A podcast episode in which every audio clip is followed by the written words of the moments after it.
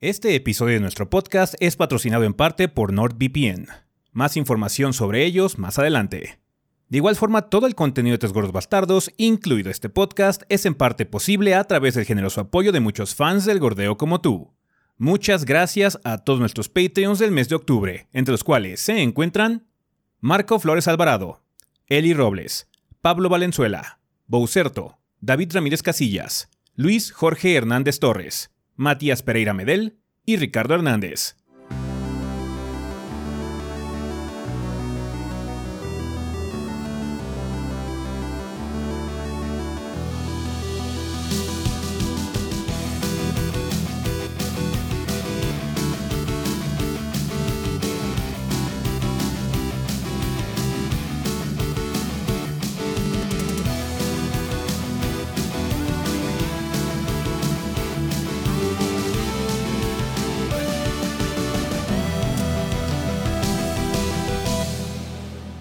Pedo, banda? Sean bienvenidos al episodio 502 del podcast de los tres gordos bastardos. Yo soy su anfitrión Ezequiel y como ven aquí, me encuentro con el resto del elenco los gordos, sea Rafa y Adrián. A ver, Adrián, ¿qué anduviste haciendo esta semana en el mundo del gordeo? esta semana, pues, eh, varias cosas. Em, ya salió la mini de Valkyrie Elysium. Les dijimos la semana pasada que podía haber salido el domingo o el miércoles. A Valkyrie le tocó el miércoles. Sí. Entonces, eh, ya está esa mini afuera. El juego está bien, así bien, a secas. Em, está un poquito cortito, entonces se lo recomiendo más en una rebaja, ¿no? Y también tuvimos acceso anticipado a Mario Plus Rabbits Sparks of Hope. Sí. Entonces hicimos stream el martes, me parece. Sí, fue el martes. Sí, porque el lunes, fue a Plague, Tale. Ajá, que de hecho también tuvimos acceso anticipado. Sí. Este, de hecho, esta semana hubo muchos streams de acceso anticipado. eh, dice eh, Sparks of Hope. Y salió la mini el día de lanzamiento de Sparks of Hope. De hecho, queríamos que saliera el día de lanzamiento, entonces pues, se hizo mini. Eh, muy estaba, ese estaba considerado para hacer reseña grande, pero por el tiempo no se pudo. Y también por la carga de trabajo simplemente no se pudo. Muy bueno juego, ¿no? Así. Eh, el anterior está divertido pero era XCOM, así nada más que bajado de huevos, básicamente, ¿no? Sí. Era, era, un juego bueno, pero este está. Tiene más sistemas, tiene más como carne. Tiene más identidad aparte, o sea, sí, sí es como más su propia cosa. Sí, se, se siente como Mario. Está raro, está, está raro, pero está chingón. Ese juego está chingón. Si pueden checar la mini. Eh, también hicimos stream, igual, un día antes del lanzamiento de Gotham Knights. Ay, Dios. oh, boy. Ay, mamita. Este. Si podríamos encontrar un punto que fue lo peor y lo mejor de la semana al mismo tiempo. Sí. Cosa nice. Sí, ay, mamita. Este. Fue el highlight, digamos que fue el highlight de la semana. digamos que nos reímos mucho en el stream a costa del juego. Es, corre bastante mal. En el Play 5, que es donde lo podemos jugar. Tenemos que entendido también corre mal en, en el Series. Donde medio se salva es en la PC. Pero necesitas tener así como un, ajá, pero un monstruo de computadora así para poder Ajá, con un rig muy poderoso. Pero no se siente tan bien. Vamos a tener que jugar más tiempo todavía. O sea, fueron nada más las dos primeras horas. Pero las primeras dos horas no fueron muy buen indicativo, la verdad. Fue una muy mala primera impresión que dio ese juego. Así es, sí. Este. También ando trabajando en una mini un tanto peculiar. Mm. Eh, ya verán que es. Espero que salga esta semana. Si no sale la que sigue, es que está, está difícil. Cuesta fue, fue un pase lateral, Adrián. Desafortunadamente. Así como Adrián aquí.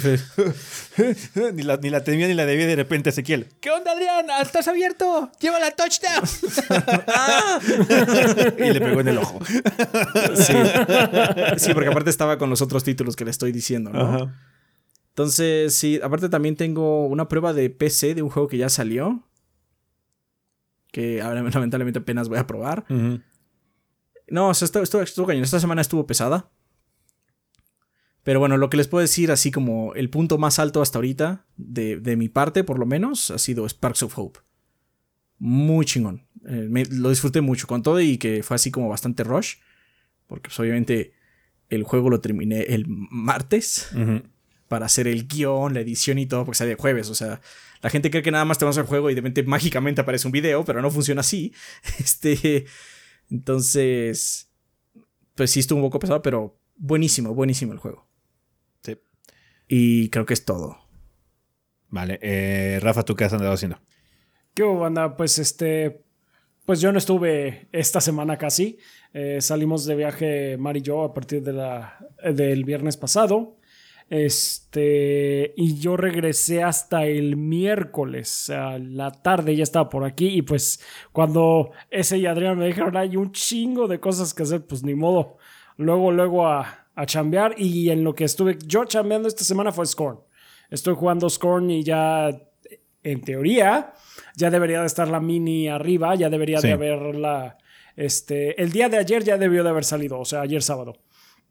Eh, está bien el juego. o sea, he escuchado muchas opiniones muy fuertes en contra, como diciendo, es que es el peor juego de terror que he jugado desde...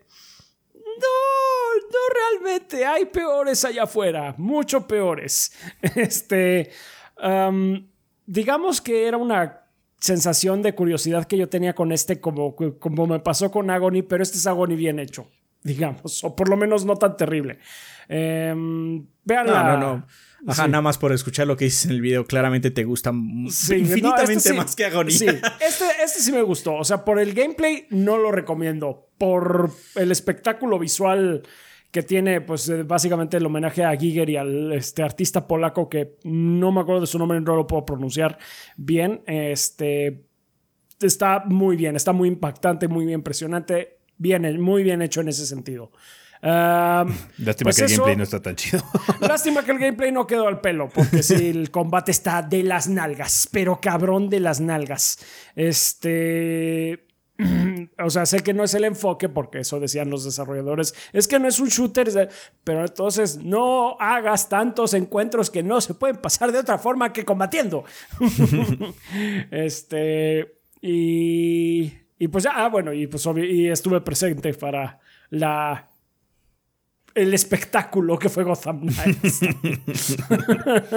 Yo no estuve jugando, pero estuve viendo. Y vaya que había mucho que ver. Sí. y ya. Está bien, pues yo lo que estaba haciendo banda también es estar trabajando en algunas cosas. Eh, obviamente eh, estamos eh, trabajando en contenido para los juegos que se han mencionado y que no ha habido reseña. estamos viendo qué onda con la Plague Tale. debería haber contenido también pronto esta semana. Em, también estamos viendo qué onda con Gotham Knights, que ya estuvimos este, jugando en Steam.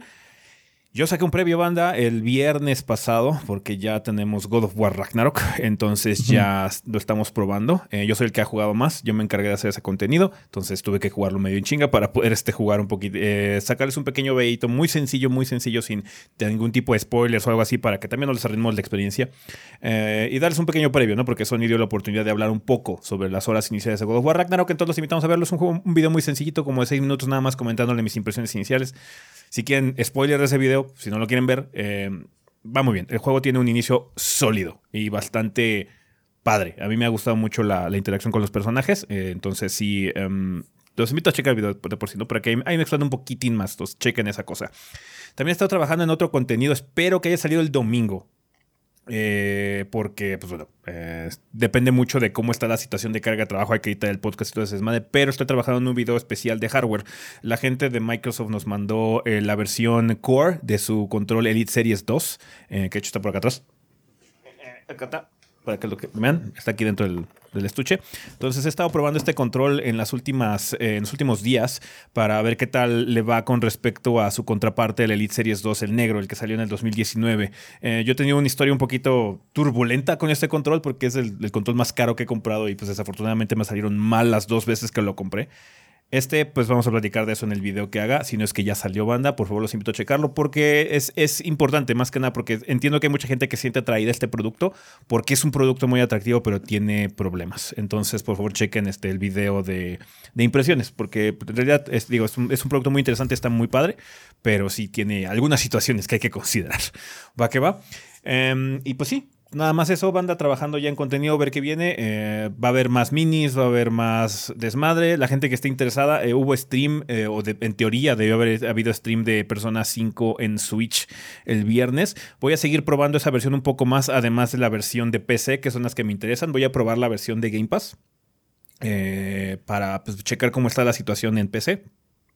En consolas no creo checar porque dudo que esté mal. O sea, quizás tenga alguna feature. Voy a checar quizás la de Xbox One. digo Xbox Series, perdón, para ver si tiene el modo de 120 FPS como jala, todo ese tipo de cosas. Y pues nada más eso, ¿no? Entonces, eh, mi importa más. las versiones deberían funcionar bien, ¿no? Sí, Las raras son la de PC porque el Golden funciona bien. El Golden funciona bien, pero tiene una cantidad de, de opciones en PC pobre. Ajá. y la del Switch, pues por el escalamiento, ¿no? Sí, sí, sí. Entonces, bueno, ya la vimos, debimos haberla visto en el, en el, en el Steam. En, general, sí. En general está bien. Esa versión está bastante bien. Eh, aguanta vara. Ahora que puse la de PC, la vi y dije, ah, sí, claramente esta se ve mejor. Pero este hey, está muy bien para hacer un juego de Switch y aparte lo chido es que tiene la versatilidad del on-off rápido de, la consola, ¿no? Entonces ya platicaremos un poquito al respecto. No va a ser un video muy complicado, banda. No planeo jugar muchísimo el juego porque ya ven que es larguísimo. Nada más quiero ver qué tal corre, si, se me ocurre algún problema o algo así y pues darles algún tipo de diagnóstico. Si no, pues de todos modos la ventaja es que está en Game Pass. Entonces, pues lo pueden checar sin gastar un centavo, ¿no? Y que les cueste más. Si sale mal o tiene algún detalle, pues ni pedo. Nada más fue mala suerte. ¿no? A ver si lo arreglan. Vale, pues bueno, eh, con respecto a lo demás, pues bueno, va a haber contenido banda, como le estoy diciendo. Espero tener pronto ya también el video de, lo de las entrevistas. Ya estoy un poquito más libre de tiempo eh, para poder trabajar en eso. Eh, así que espero ya por fin cumplirles con esa situación. mostrar las conversaciones que tuvimos con la banda hace algunas semanas. nada más es un poquito de edición, muy sencilla nada más, pero si quiero que quede bien, entonces me he querido tomar mi tiempo en hacerlo, ¿no? Entonces, esperen eso relativamente pronto. Bueno, pues bueno, banda, eh, muchísimas gracias por estar aquí en este episodio. Vámonos al sillón.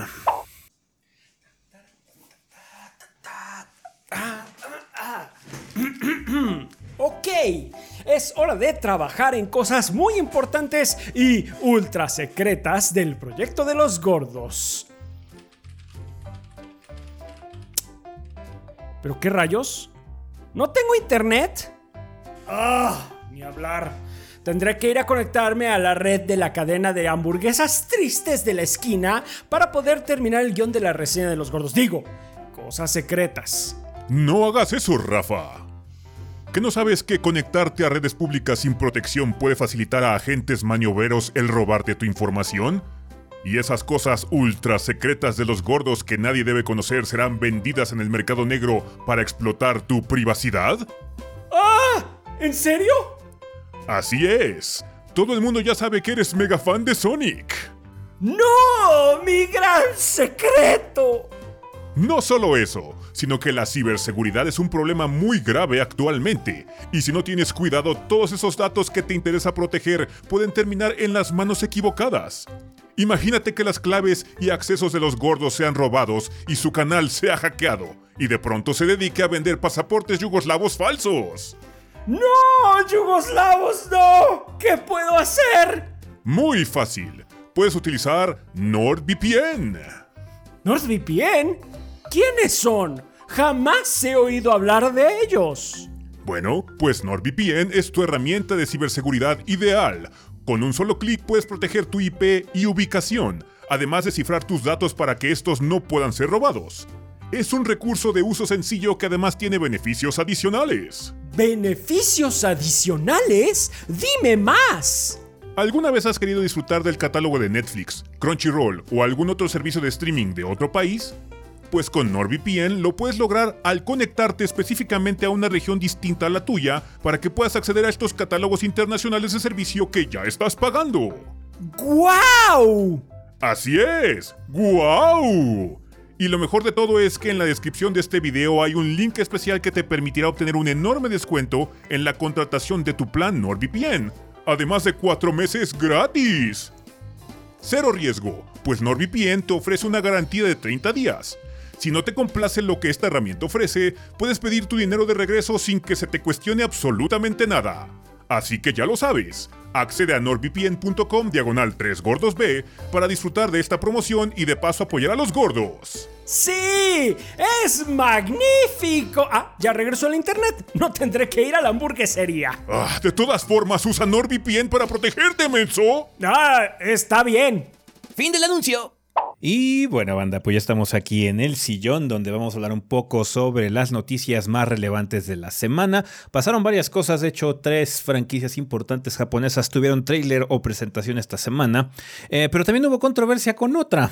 Eh, parece ser que hubo una situación con eh, la actriz de voz que, pues bueno, le dio voz a Bayonetta en la entrega 1 y 2 de esta franquicia. Hubo una controversia que se generó a partir de unos videos que la actriz liberó en internet. Cuéntanos, Rafa, ¿qué onda? ¿Cuál es el drama de Bayonetta 3? Pues sí, resulta, pues ha sido un fin, fue un fin de semana intenso, de hecho. Este, pero sí, entre las cosas que ocurrieron, eh, eh, pasó esto de que la actriz eh, de voz de Bayonetta original, o sea, 1 y 2, Helena Taylor, hizo un post en Twitter en donde pues ponía un video de respecto a su situación. Eh, mencionaba que Platinum, Platinum, Games le había ofrecido nada más 4 mil dólares por la interpretación completa de Bayonetta en el tercer juego. Eh, y Platinum había dicho que no, que no se había podido conseguir a, Helena Taylor como la voz de Bayonetta por conflicto de horarios, básicamente. Eh, y Taylor pidió en ese mismo video, bueno, dijo que ese salario era inadmisible, que, que, no, que no era digno y pues pidió a los fans que boicotearan el juego y que mejor usaran el dinero que, iban a usar para eh, comprarse el título, mejor lo dieran a una caridad. Em, entonces mucha gente pues sí se puso eh, pues muy enojada con, con Platinum, eh, se estuvieron, de, de, hecho me parece que Camilla terminó cerrando su, eh, Camilla se comportó como un nano. Por un rato. Sí, Camilla se comportó como un nano. Por, o, sea, eso como siempre, ¿no? Como siempre. Pues, sí, ese güey es, insoportable, pero bueno. Pero también la gente se puso muy agresiva. Eso también la gente se puso muy agresiva. Ajá. De hecho, también a, quien le tocaron muchas agresiones fue a Jennifer Hale, que Jennifer Hale es la quien va a ser ahora la voz de Bayonetta. Eh, Jennifer Hale es una de las actrices de voz más prominentes básicamente de, Estados Unidos, está en todos lados, es Femshep, es este... She Wesker, es, ha sido un buen de personajes. Así es.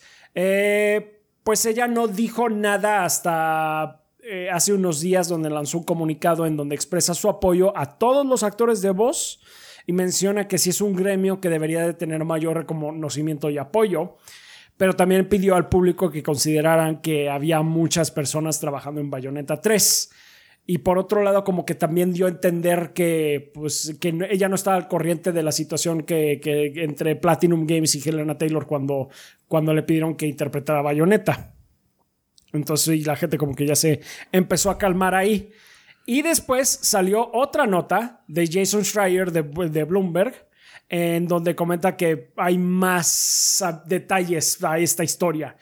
Eh, parece que Platinum en sí, y hay varias fuentes que lo confirman, Platinum le está ofreciendo a Taylor entre 4 mil y 5 mil dólares, pero por sesión de grabación.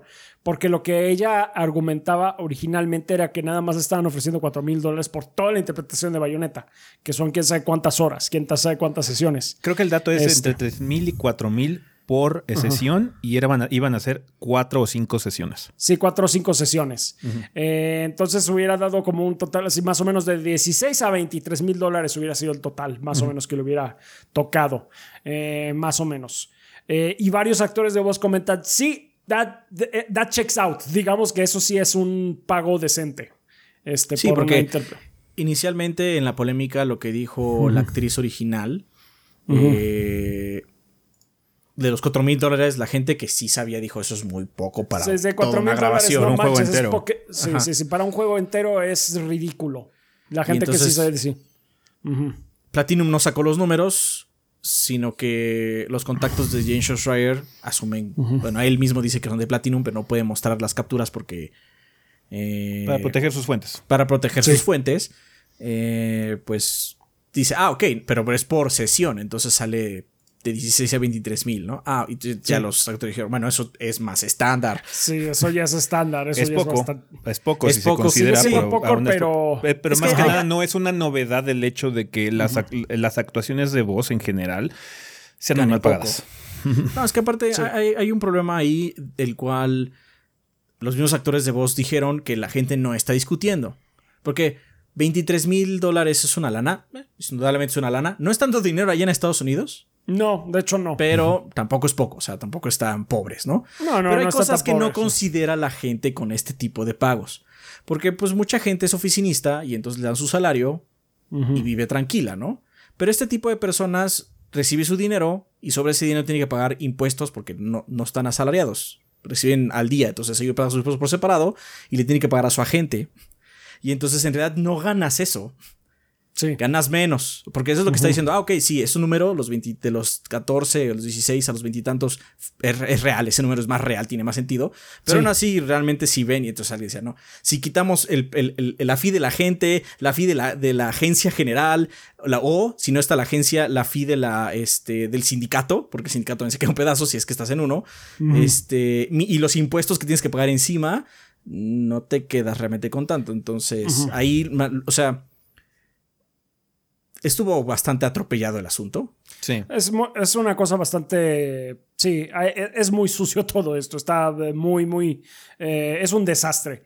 Eh, porque también se- lo que se rumoreaba, eh, lo que se dice por ahí es que Taylor estaba pidiendo a Platinum una cifra de seis dígitos. Así de págame de 100 mil dólares para arriba. Lo cual, pues quién sabe. Ahí no sé si lo que decían los actores de voces, si no eres un nombre grande, es impensable esa cifra, básicamente este, para, para el número de sesiones que están pidiéndote. Pero como sea, sí todo esto, pues sí eh, saca a relucir un poquito el tema de que pues, los actores de voz en general pues no tienen mucho reconocimiento. Si es algo que, lo, que, que mencionó la propia Jennifer Hale, que que sí no tienen, que, que es un problema con ser actor de voz, eh, sobre todo pues de, de- a lo mejor no de tan alto perfil, eh, sí tienen problemas pues para, para eh, make ends meet, Vivir. como le dicen por allá. Sí, sacar para vivir. Sacar para vivir. O sea, y eso, bueno, y eso estamos hablando de Estados Unidos porque ni se diga de México, porque en México los actores de voz sí la, la pasan feo. Sí, gana muy poco. Eh, Ganan Sí, en realidad- muy, muy poquito. Más allá de. Como todavía estamos en dimes y diretes, básicamente. Platinum dice una cosa y la actriz dice otra. Sí. Y este. Jason Sí, o- Schreier en medio dice. Jason otra Schreier en medio dice otra. Entonces, ahorita no podemos llevarnos como que algo sólido. No sabemos quién está en lo correcto y quién está invent- inventando cosas. No sabemos si es Platinum o si es ella. Pero realmente Lo, La- lo, lo que que podemos es- es, que es poco dinero. sí, lo que podemos sacar a relucir de todo esto es que los actores de voz, pues sí son muy mal.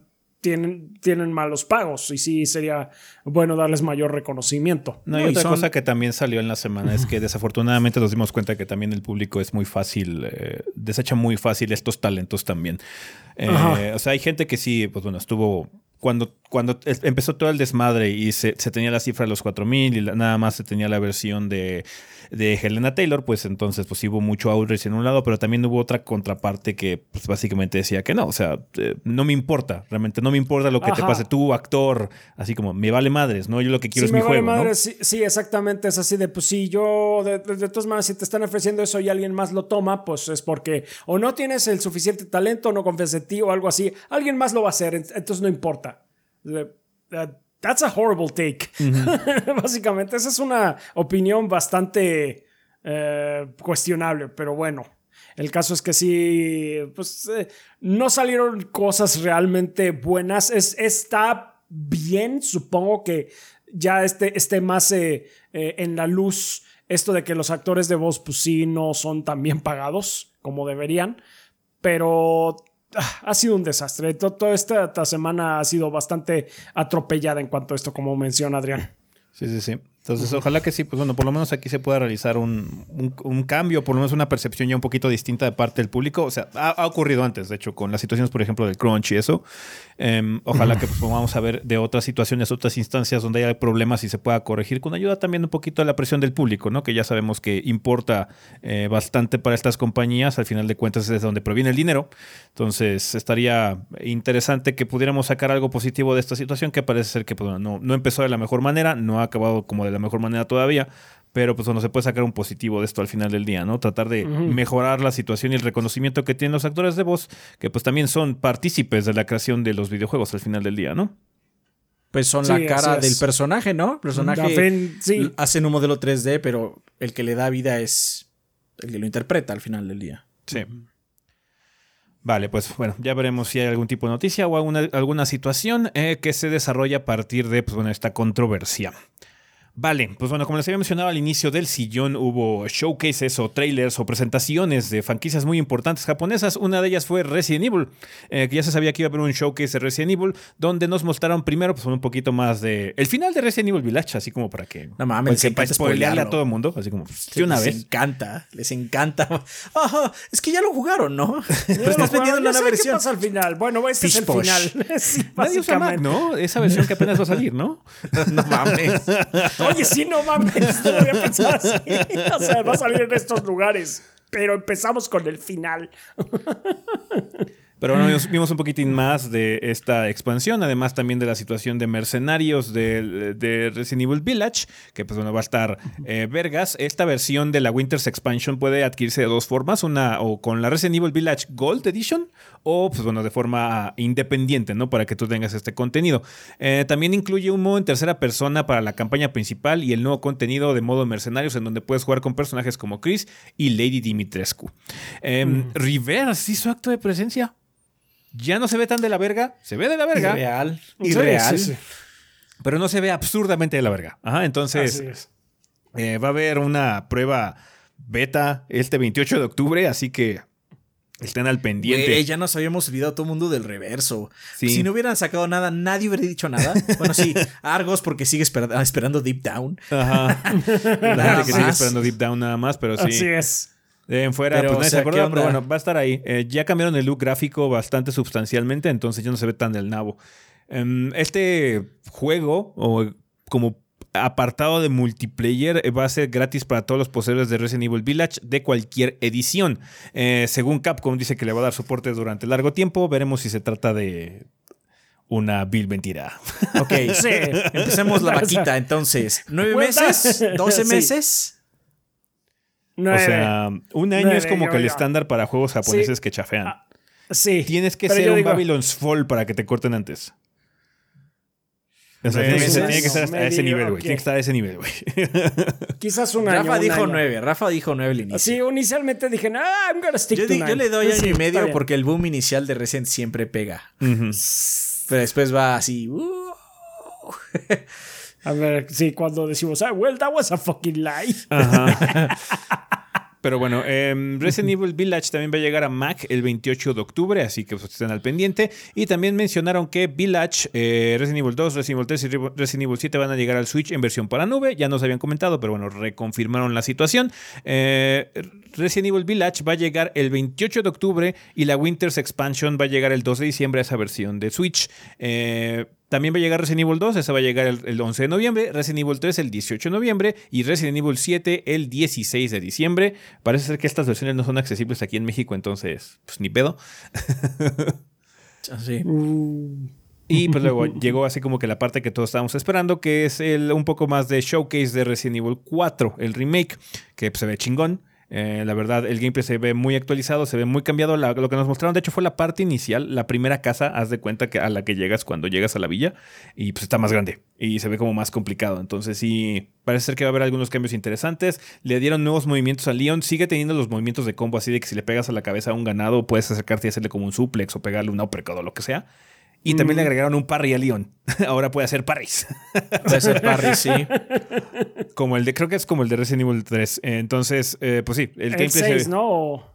No, el, no, en el 3. En, el, remake del, en el remake del 3 había un parry también. Sí, sí, sí. O como un, dodge, algo así. no me acuerdo perfectamente, pero había algo así parecido. Um, se ve bastante bien. Eh, nos preguntaron también el gameplay ya de la villa cuando sale el doctor con la chainsaw.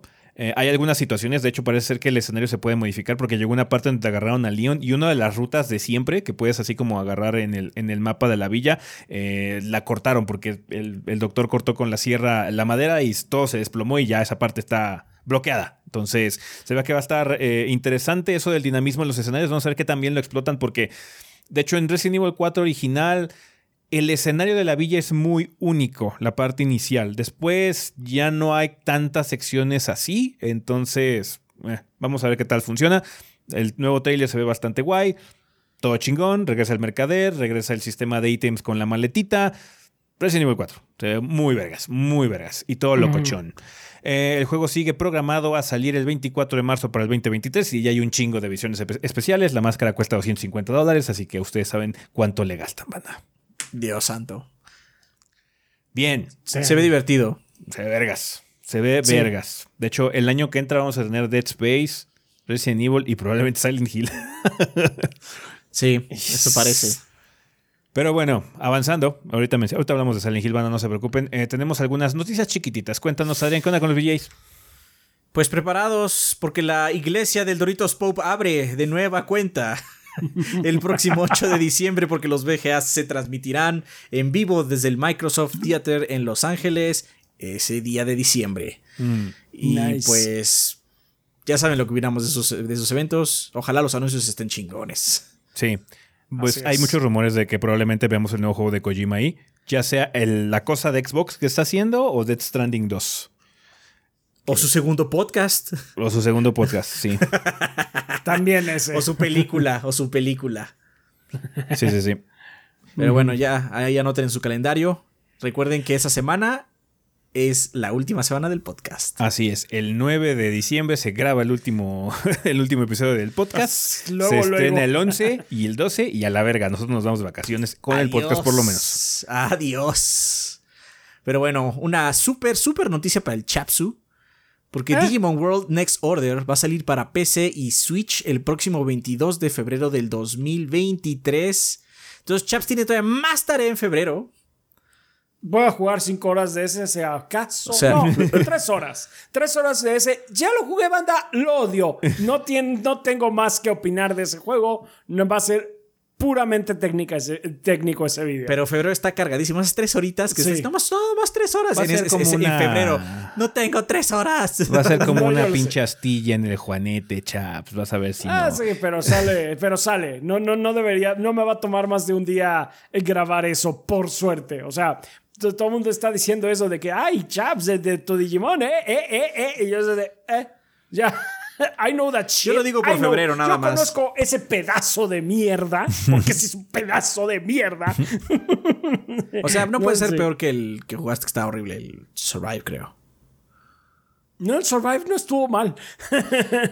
el, Next no, el, Survive, no. El que, el, que no le gustó fue el de los Tamagotchis, ¿no? Sí, el de los Tamagotchis. Estoy hablando Ese de... es el de los Tamagotchis. ¿Este es el de los Tamagotchis? Este es el de los Tamagotchis. Ah. Oh, bueno, entonces. Sí, por eso lo este, odio.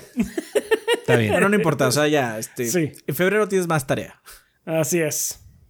Y por último salió un nuevo trailer de Final Fantasy XVI, eh, el cual nos muestra más reinos de este nuevo mundo que exploraremos en la entrega que no es, no es la 16 numerada, pero sí es la 16.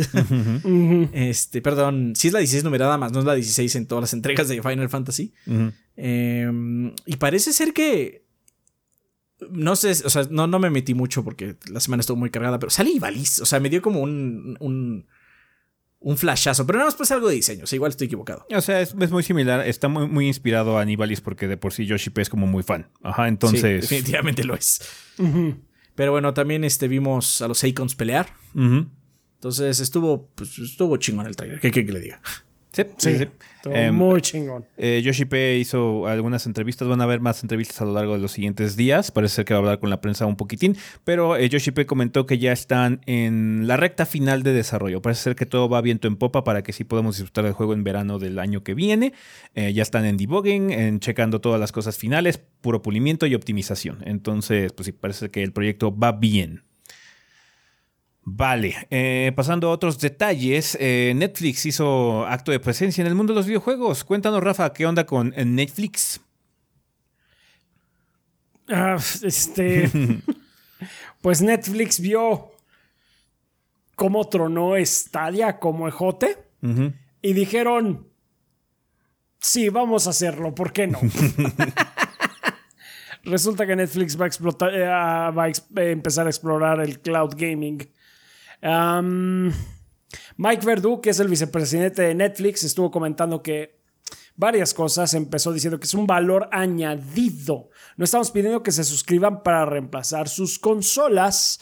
Es un modelo de negocios completamente distinto. Esperamos que con el paso del tiempo se convierta en una forma muy natural de jugar donde quiera que se encuentren nuestros usuarios. Así, bueno, o sea, eso está más realista, supongo yo, diciendo de entrada, no, no esperamos que reemplacen sus, sus consolas. Yes. No, especialmente porque nos usan en sus consolas también. Así, es, porque también nos usan en sus consolas. Eh, le preguntaron, pues a propósito de todo esto, le preguntaron qué, opinaba de lo de Stadia, porque pues está todavía muy, muy reciente. Eh, y pues al fin y al cabo también era cloud gaming. Y básicamente lo que contestó el señor Verdu era que, fue que Stadia fue un éxito en cuanto a la tecnología que usaba. Era divertido jugar juegos en Stadia, pero estoy seguro que tuvo problemas con su modelo de negocios. Oh, sí, señor. Y que lo diga, señor Verdu. Y que lo diga, señor Verdu. Entonces, pues sí, vaya que tuvo problemas. Uh, también le preguntaron respecto a un control dedicado, porque pues ya ven que está de ahí. También creo que cosas como Luna tienen sus, controles, dedicados. Tienen sus propios controles, sí. No dijo nada, digamos que evadió la pregunta. Entonces, pues quién sabe qué vaya a pasar en un futuro respecto a eso. ¿Es eso que tiene palancas? Lo tenemos. Siguiente pregunta. I get your back, Jack. este. Bueno, eh, para ahora sí que para que sepan que sí va en serio, básicamente Netflix abrió un estudio de juegos en el sur de California y va a ser encabezado por Chaco Sony, que antes era uno de los productores ejecutivos de Overwatch en Blizzard. Entonces, lo que dijo Verdu es esto. Pudo haberse ido a donde quisiera, pero eligió estar con nosotros. No obtienes gente así en tu organización para trabajar en la próxima cosa grande, a menos que perciban que estamos aquí para quedarnos y por buenos motivos. Horseshit. No mames. Está hizo lo mismo y hizo lo mismo se fue al demonio. Sí, no, había mucha gente grande en Stadia, perdóname. o sea, claramente eh, estaba, estaba el hoyo negro más grande de la historia también, ¿no? Ese güey 3 de 3 está puerco. Sí, sí, sí. Pero bueno, bueno, podemos decir que no está en lo de Netflix. Jet. Sí. Jet todavía. Jet. Vamos a ver qué pasa. Mira, supongo que la ventaja que tiene Netflix es que tienes este. No olviden, no, no, no sé cuál es la ventaja. supongo que la ventaja es que vieron Stadia o sea, espero que se haya informado de los errores. Podemos aprender de eso, supongo. Podemos aprender de los errores. Si llega Ubisoft o si llega Rockstar, bueno, 2K, y nos dice, te ponemos nuestro juego chingón en Netflix por tantos millones, van a decir, no, no, I know you, bitch. Ah, sí, ya sé, ya sé lo que le hicieron a Stadia, le inspeccionaron su billetera. Igual, o sea, no sé, no sé. Pero bueno, supongo que van a aprender de lo de Stadia. Ojalá les vaya bien, ojalá les vaya bien. Sí. Bien. Vale, cambiando también, desafortunadamente tenemos malas noticias en parte de Microsoft. Hubo muchos empleados que perdieron su trabajo. Cuéntanos, Adrián, cuáles son los mm. detalles. Así es, recientemente Microsoft tuvo que despedir mil empleados, casi una semana después de que anunciara nuevo hardware, una Surface, y nuevos movimientos en los espacios de realidad virtual y de realidad aumentada, con una alianza con Meta. Eh, tuvo que sacar a estas eh, mil personas, incluyendo, esto es alrededor del mundo, ¿verdad? Incluyendo equipos de Xbox y Edge. Eh, la división más afectada fue MSMT, que básicamente es una, es una división de investigación y desarrollo. Y el movimiento marca otra señal de debilidad entre las grandes compañías de tecnología en Estados Unidos. Para los que no sepa, las, estas eh, grandes de tecnología han estado sufriendo mucho en este año particularmente eh, a lo largo de todo eh, el país de Estados Unidos. Microsoft no ha sido el único afectado, pero las acciones de eh, el DMS de Microsoft han caído 30%, lo cual obviamente desencadenó este, pues está, ¿cómo se llama? Este pues despido pues, masivo, pues mil personas bastante, es un número muy grande. Es un número muy grande, o sea, Microsoft tiene creo que más de 200 mil empleados alrededor del mundo, eh, todas sus divisiones y demás, pero mil empleados es un número gigantesco, bastante... Pues como tienes una empresa tan grande, pues que sea chiquito lo que quites o son personas ah, porque dicen es, que fue, fue el menos del 1%. De todas maneras, son mil personas que perdieron su empleo. De golpe. Entonces, no estamos en una situación como la de, de hecho, Activision, donde dice, es que ganamos un huevo de dinero. Despide a todos los de Social. Despide 800 personas. de obviamente, eh, obviamente, este, las razones son más visibles. Pues, estamos ganando menos. Sí. Pero bueno, no deja de ser un poco triste. Sí, sí, sí, sí, que lo es. Vale, pues ojalá que las personas que hayan tenido problemas o que hayan perdido su trabajo puedan encontrar algo relativamente pronto, ¿no? Bien, eh, creo que el showcase más grande de la semana, eh, en, bueno, este y el de Resident Evil fueron los, los showcase más grandes de la semana, fue el de Silent Hill, eh, más que nada porque este sorprendió mucho, como que fue muy de sopetón que anunciaron que iba a haber un evento de Silent Hill y de repente, verga, soltaron las floodgates después de tener pues, como 10 años o más de... ocho por lo menos. O ocho de sin, sin algún pío de Silent Hill. De repente Konami dijo, ¿qué onda?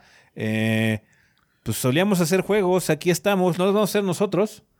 Pero este van a tener ahí el branding de Konami. Em, el primero que anunciaron fue creo que el, anuncio más grande, que es Silent Hill 2 Remake.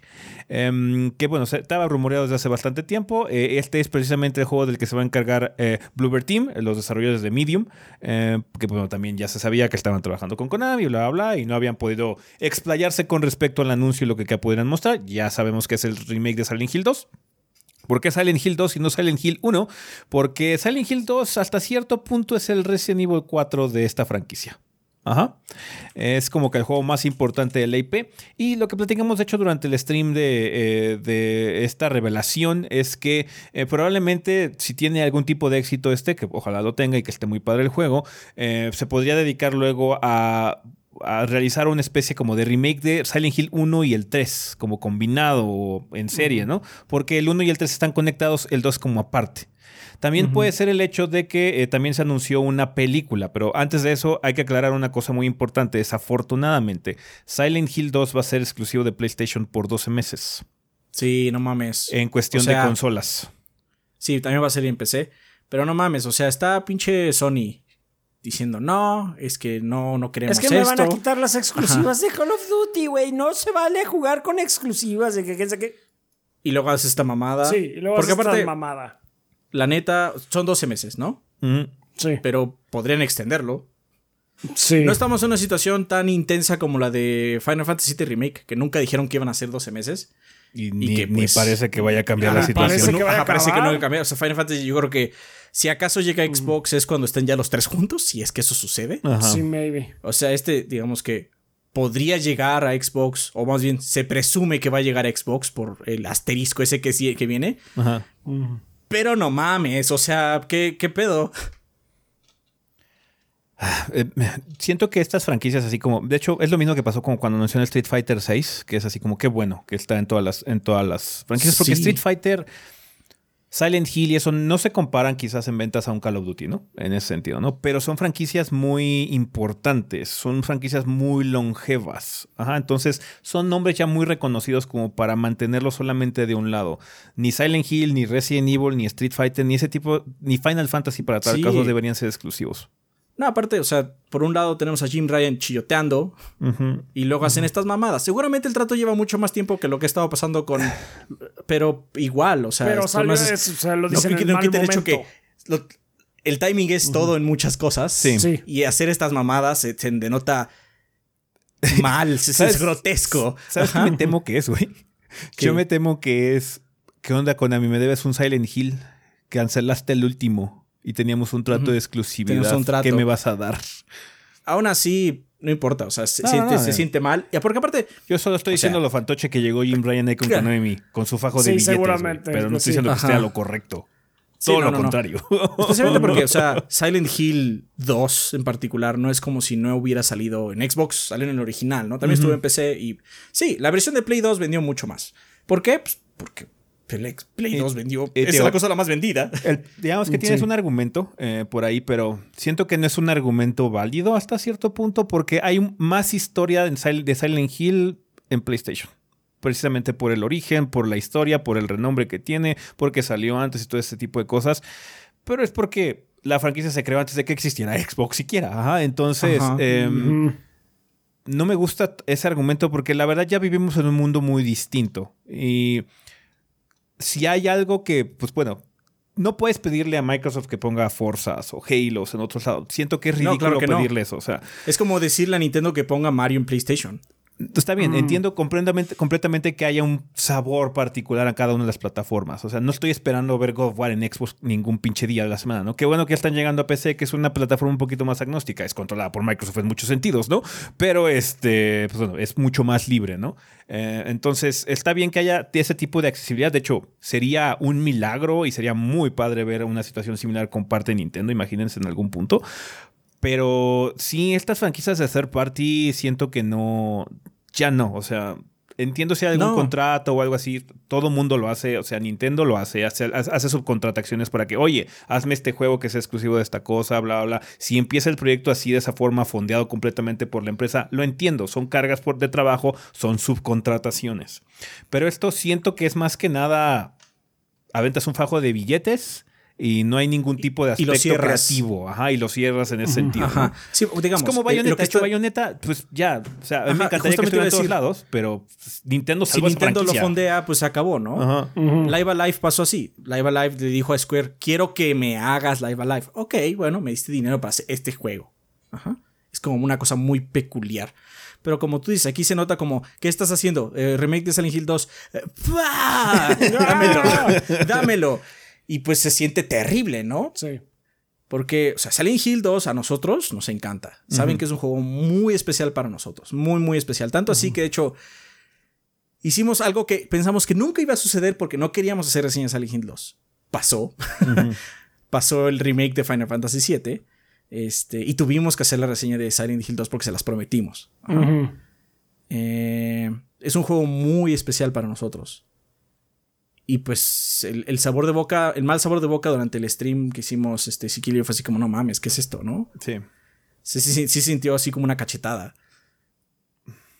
Pero bueno, pues eh, ya en cuestión de. O sea, la, parte positiva es que por lo menos hay un asterisco. O sea, no, no es como la situación de Final Fantasy VII Remake, es así como, ¿qué está pasando? Alguien, por favor, mínimo ya diga cuál es la situación. Si es exclusivo ya de por vida o por 10 años, mínimo díganlo. que alguien lo diga, demonios. no pasa nada, no pasa nada. Ya, ya, nos vamos a enojar, pero pues es de no me mantengas en la oscuridad, maldita sea. Sí, con Final 7 es una caja negra, ¿no? Sí. nadie, sabe, nadie sabe. Bueno, supongo que Square sabe. Espero que Square sepa. La, última declaración que tuvimos, por ejemplo, es que va a ser exclusivo de PlayStation 5 porque nos queremos enfocar mucho en el uso del disco duro, específicamente del PlayStation 5. Eso, esa es la única justificación que ha dado Square, que podría ser horseshit también en ese sentido. y lo más probable es que lo sea. Suena así como, es que nos encanta porque tiene un disco duro especial. Eso fue así como un golpe de fajo de billetes y una hojita de las respuestas que tienes que dar cuando te pregunten algo. Es que eso es lo que se siente. Se siente así súper culero, súper pendejo. Especialmente por el clima que estamos viendo hoy, ¿no? Sí. El clima eh, en cuestión de las exclusividades y todo lo que se habla en las cortes, estamos diciendo, ¿no? Entonces se siente horrible. O sea, esto fue una porquería, porquería. Pero bueno, lo están haciendo. Y este. Eh, yo no estoy muy. yo no estoy muy convencido con los modelos. Pero. Eh, bueno, todavía falta un rato.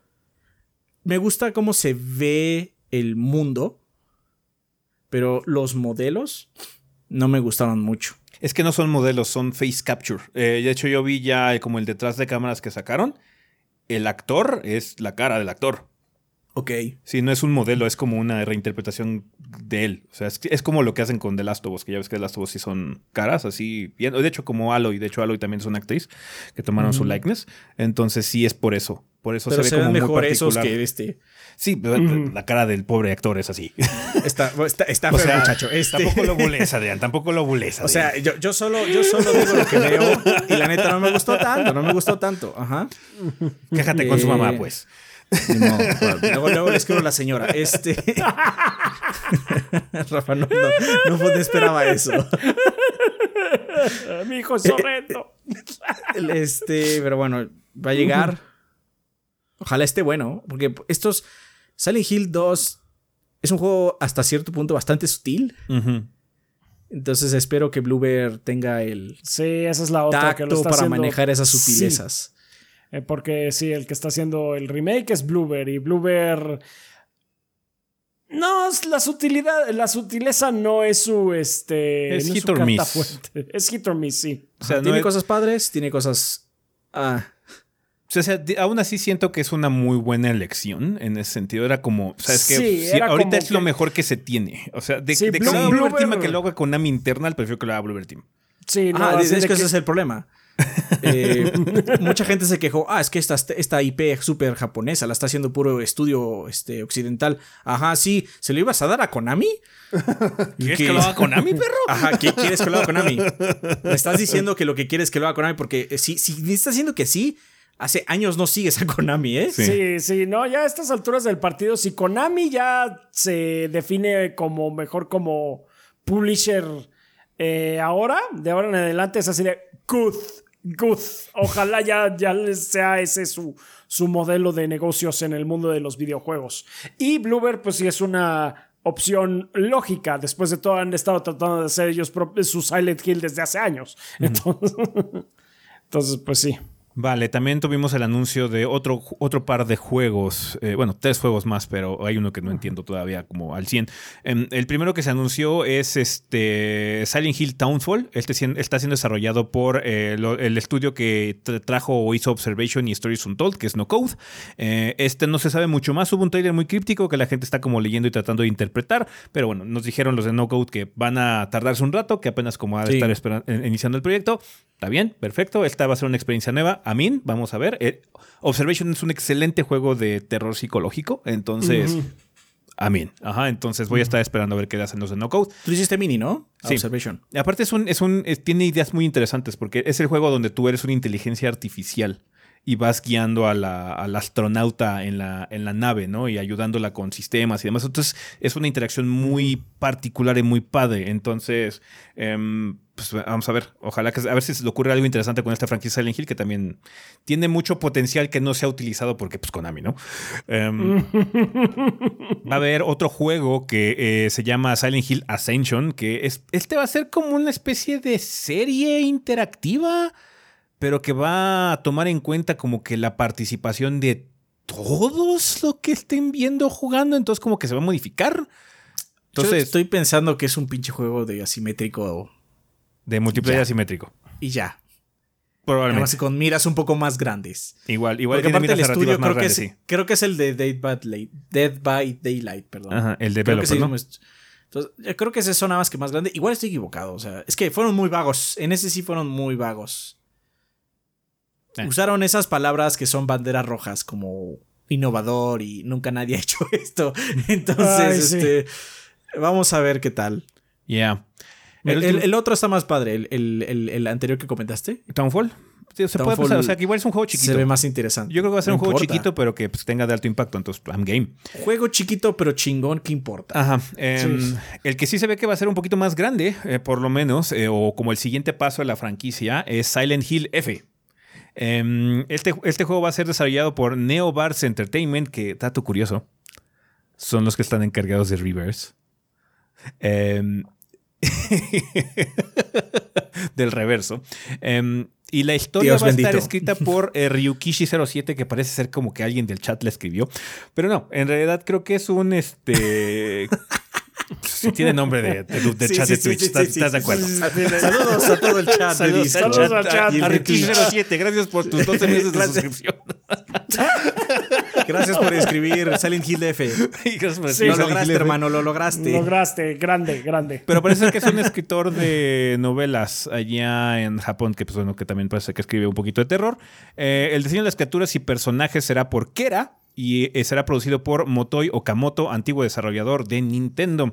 Eh, es una toma muy diferente de Silent Hill porque de hecho es en Japón. Es en Japón en los 60 me parece. Ajá, entonces I'm intrigued porque parece que ahora el pueblo hace a, los, a las personas flores y se las comen por dentro o algo así. Entonces está cabrón. Tiene mucha vibra de Se ve asquerosito. pues se ve, padre, o sea, conceptualmente se ve muy interesante, ojalá que quede bien. Em, pero bueno, ahorita el que se ve más próximo, el que se siente más próximo es el remake de Silent Hill. Desafortunadamente solamente va a estar disponible ese en PlayStation 5 y PC, maybe, luego, luego, eh, o en alguna sí, porque dice, lo de PC no estamos seguros que sea el mismo día. O sea, podría ser una situación de seis meses después sale en PC porque la, versión de PC pues, eh, cuesta más trabajo a final del día. Eh, pero el asterisco ahí de las notas que por lo menos lo tenemos eh, al mal tiempo, pues bueno, vinimos a sacarle una cosa positiva y es que, bueno, por lo menos nada más es temporal, parece ser que nada más va a ser un año.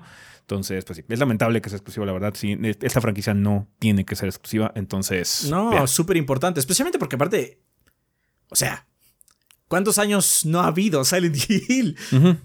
No, es una, es una IP que se ha esperado mucho. O sea, no va a vender millones y millones de copias. O sea, no. es de esos juegos que, ¿sabes qué? Pues el público que lo está esperando es muy vocal, es muy fan y todo lo que quieras. Va a vender una cantidad muy respetable, pero no va a ser realmente uno de los juegos más grandes del año en cuestión de ventas. Solamente va a ser un juego muy bienvenido, esté como esté, sea como sea. Hay un Silent Hill ya en puerta. Ajá que es más de lo que teníamos hace eh, en puerta. O sea, los otros, el, el Townfall y el y Ascension, no sé ni siquiera qué es. Ah, entonces sí. Pero bueno, de, no tener nada ya tenemos mucho Silent Hill. Ajá. Junto con una película que de hecho también va a ser dirigida por el eh, director de la película original y parece ser que ahora sí va a estar más inspirada en el 2. Entonces yo creo que por eso también están haciendo el remake del 2. También. Para que haya pura convergencia mediática. Sí, el trago amargo es, nadie nos los quita, eso sí, estuvo, estuvo feo. no fue, no fue un reveal así como. Podrías, debería estar más emocionado, pero no porque lo arruinaron con eso de la exclusividad, la verdad. Eh, particularmente en este juego, que siento que es muy importante como para cerrárselo a más personas, ¿no? Pero bueno, eh, sea como sea, ahí está Silent Hill 2, por lo menos existe, eso es positivo, eso es bueno. Eh, nada más la situación alrededor está como. Vale, pues bueno, para que salga Silent Hill y todos esos Silent Hills que vienen después, eh, falta bastante. Cuéntanos, Rafa, ¿qué sale esta semana en las tiendas y portales digitales? Ok, pues bueno, empezamos el 25 de octubre con eh, Dungeons of Ether para PC. El favorito de Adrián, Mountain Blade 2 Bannerlord para PC. PC. Play 4, Play 5, Xbox One y los Xbox Series. No sé cómo esté.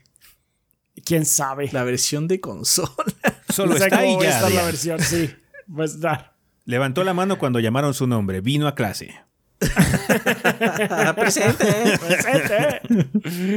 Eh, Victoria 3 eh, va a salir para PC Mac Victoria 3.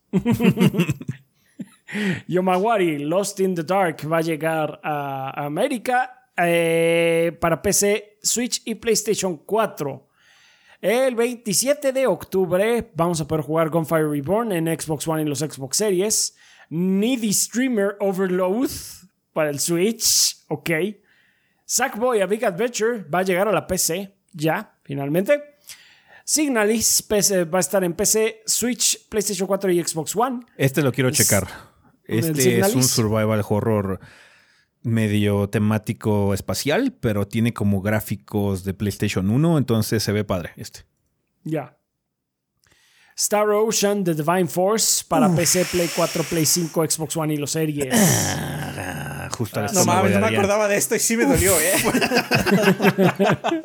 no me acordaba, no me acordaba. La neta, la neta sí no me acordaba. Shit. Shit.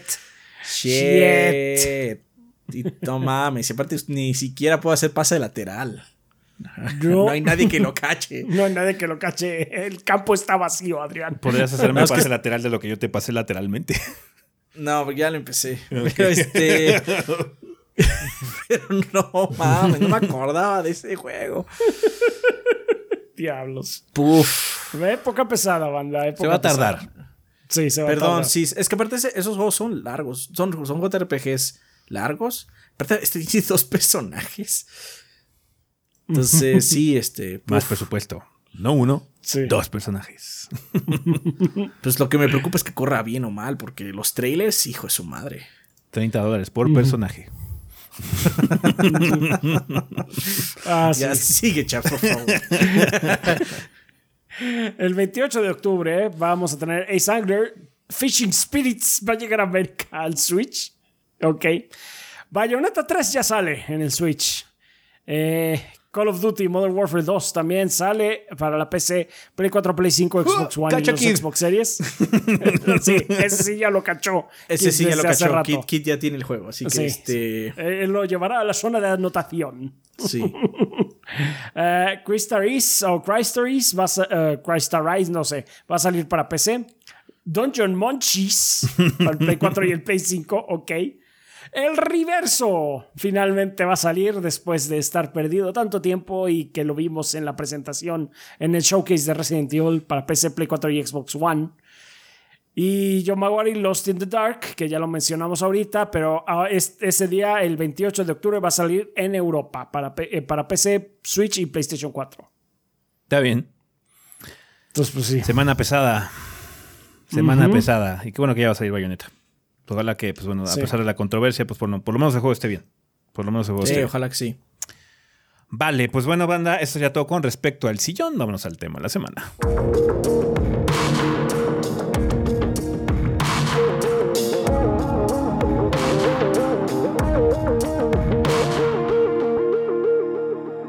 Y bueno, banda, pues ya estamos aquí en el tema de la semana. Vamos a comenzarlo como ya es costumbre con la vida después del podcast. En este caso sería episodio 501, 30 años de Mortal Kombat. Cuéntanos, Rafa, que nos mandó la banda.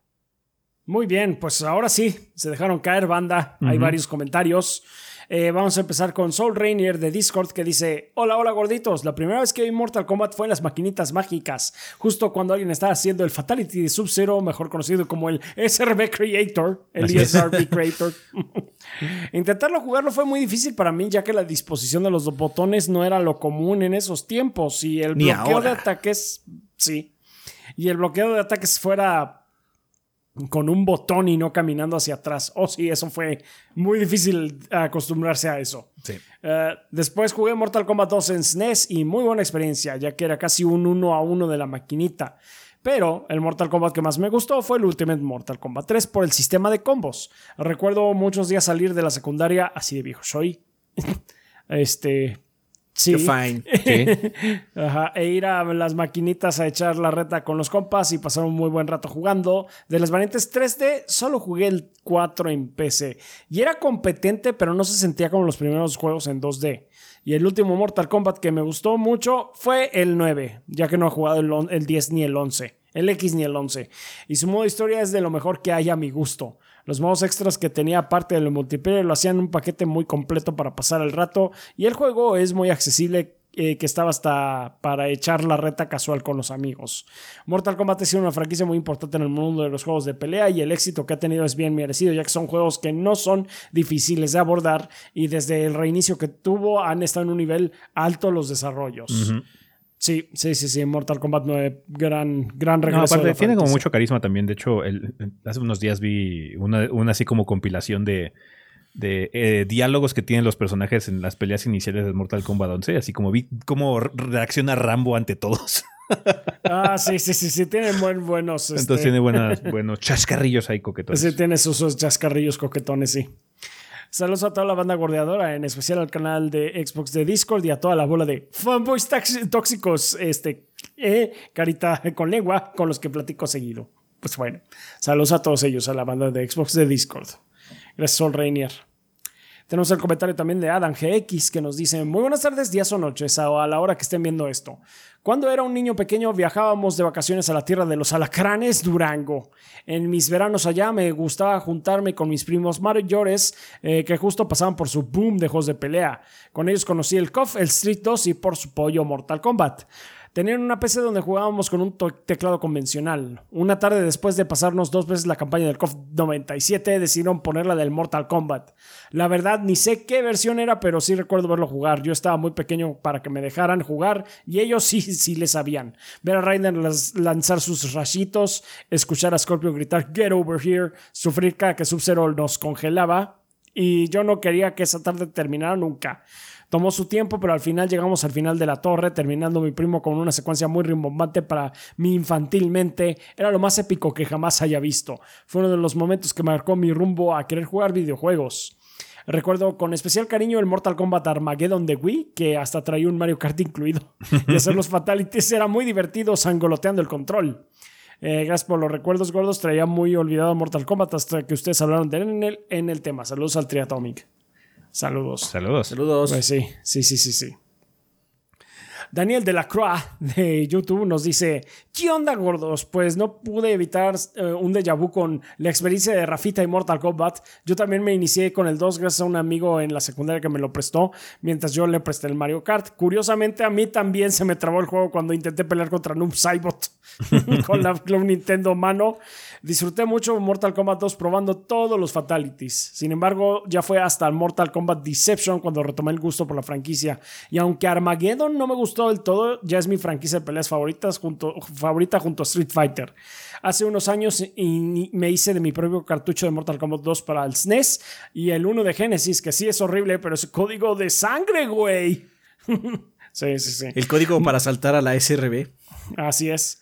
MKX digital y, MK Mortal Kombat 11 físico en Play 4. Espero algún día hacerme de unos cuantos más. Se me cuidan gorditos del Outworld. Está bien, muchas gracias. Daniel. Me imagino así como presentando su juego a la SRB. No tiene nada, no tiene nada. Ah, sí, bueno, muy chingón. T. Y así sale, sale, sale, el juego de salida y de repente así como, ¡ay!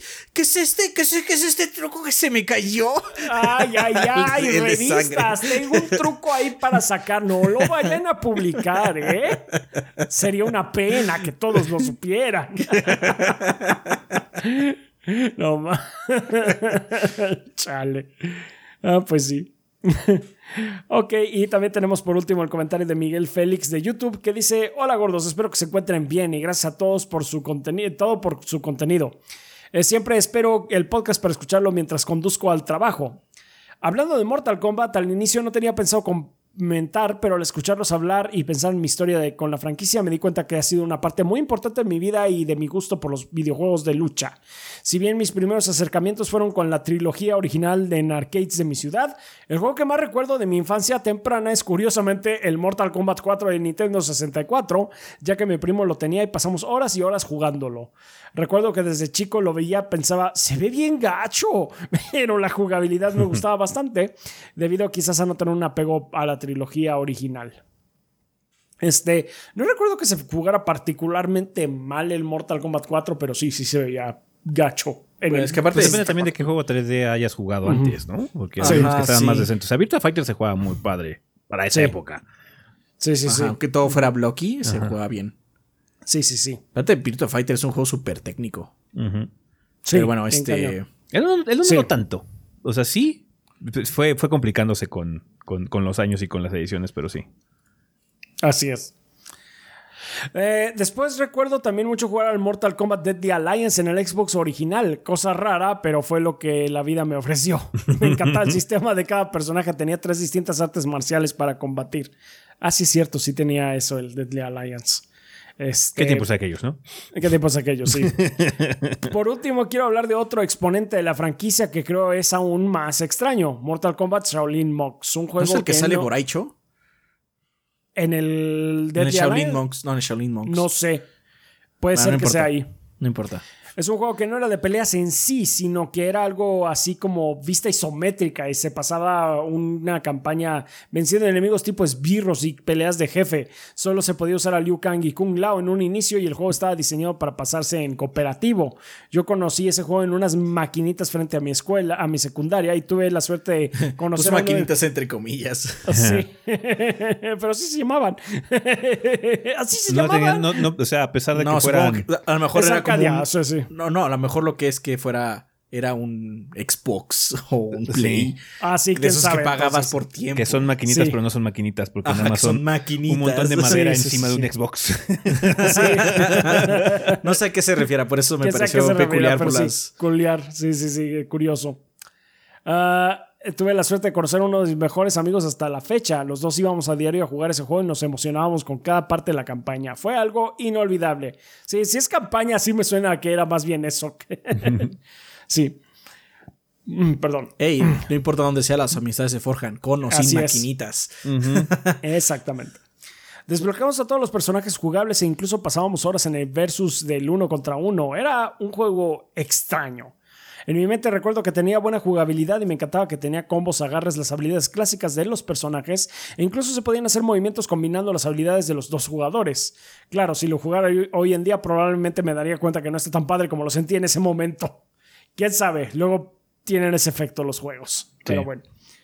En fin, después jugué también al Mortal Kombat 9 y me gustó mucho. Sin embargo, para el 10 y el 11 ya no tuve el tiempo ni el poder adquisitivo para comprarlos, a pesar de que las ganas no me faltaron. Es gordito, sí, una disculpa por el comentario enorme. No te preocupes. No te preocupes. Ya. Miguel. Eventualmente. Están, son buenos esos juegos por si puedes conseguirlos luego. Sí, sí, sí. Vale, pues muchísimas gracias, banda, por todos sus comentarios sobre la franquicia Mortal Kombat. Claramente es una franquicia muy popular porque recibimos muchos. Entonces, por eso hubo cuatro esta semana. Así es. Vale, pues vamos a pasar al tema de, semana, de esta semana que es muy similar a lo que hablamos la semana pasada. Probablemente no tengamos tantos comentarios como la de Mortal Kombat porque es una franquicia muy distinta, pero para nosotros también es, es bastante especial. Eh, porque bueno, de hecho este sí es un poquito drástica la diferencia, ¿no? Creo que tú, Chaps, no habías probado, por ejemplo, Fallout. Que vamos a hablar de Fallout, ¿no? Fallout no. Que había, que tiene, que está cumpliendo 25 años también la franquicia y de hecho hay varias promociones y celebraciones que está haciendo Bethesda al respecto. Eh, creo que dieron gratis el, el, 3 en Epic Games y no sé qué más, y hay descuentos en todos lados. Entonces están celebrando. Lástima que no hemos tenido como un anuncio de algo que no se ha relacionado con Fallout 76. O el de móvil. O el Shelter, pero bueno, Fallout sigue vivo, eh, tiene 25 años. Em, a partir del 20 de octubre, pues bueno, hay, varias este, este, pues, celebraciones. El Fallout 3 GOTY estará gratis hasta el 27 de octubre. Fallout 1 y Fallout 2 y Fallout Tactics van a estar con un 75% de descuento hasta el 1 de noviembre. Y Bethesda tiene varias recompensas en su página para celebrar como descuentos en parafernalia de la tienda de Bethesda, pases gratuitos para Fallout 1, etcétera. Vale, pues sí, similarmente, eh, este, este esta es una franquicia muy interesante porque debido a que es de PC, eh, es un poquito raro. Eh, es como de personas muy particulares debieron haberla jugado, por lo menos aquí en nuestro territorio nada más, ¿no? Porque México es un territorio muy de consola. Sí hay PC Gaming así como que de hablar de los noventas y ese tipo de cosas. Obviamente Age y eso son como franquicias muy queridas por lo mismo. Pero. Eh, StarCraft. StarCraft y eso, pero cosas como Fallout. Eh, eh, lo que quiero es también centrarme en eso con sus comentarios, banda. Yo recuerdo haber jugado en su momento con la primera. El primer título de la franquicia del Fallout 1. cuando salió. De hecho, no cuando salió exactamente, sino en la época. O sea, era de la época. Sí, lo jugué un año después de que salió, ¿no? Pero estaba como vigente. Era relativamente nuevo. entonces sí era un título muy diferente porque cuando jugabas en consola, yo tenía como una mentalidad muy particular. Cuando jugabas en consola, eran cierto tipo de juegos. Así como, ah, es que son Marios, Mega Man, Ninja Gaiden. Y cuando jugabas en PC eran otra cosa. Eran RPGs un poquito más complicado, shooters también en esa época. Eh, entonces sí era como muy distinto el panorama, ¿no? Había como un poquito de cross en ese sentido, pero eran juegos muy contados, ¿no? Como que la experiencia consola era muy distinta. Y Fallout era un juego muy de PC. Es un juego muy de PC de los noventas. Porque sí tenía un encanto, una libertad y un, una dificultad para alguien que pues, no, había experimentado algo de esa índole bastante drástica. Eh, y más que nada porque también tenías lo del límite de tiempo, lo abierto que puede llegar a ser, a dónde voy, qué es lo que supuestamente tengo que andar haciendo, cómo chingados interactúo, por qué me está matando una pinche rata en esta cueva. Todo ese tipo de cosas se puede poner muy problemático. Pero aún así tiene un encanto muy grande porque el mundo es muy especial. La estética, la temática, los colores, la música el primer Fallout es muy encantador y muy atrapante. Tiene un magnetismo muy único. Si te tocó vivirlo en su tiempo. Quizás ahorita que lo vean, así como algunas personas dicen, pues se ve como viejo, ¿no? Se ve como uno de esos juegos indies que sacan ahí los de Obsidian. Ajá, entonces este. Sí. Pero en su época no, no había otra cosa igual. Bueno, sí, de hecho sí. Había muchos iguales mm. en, cuestión base.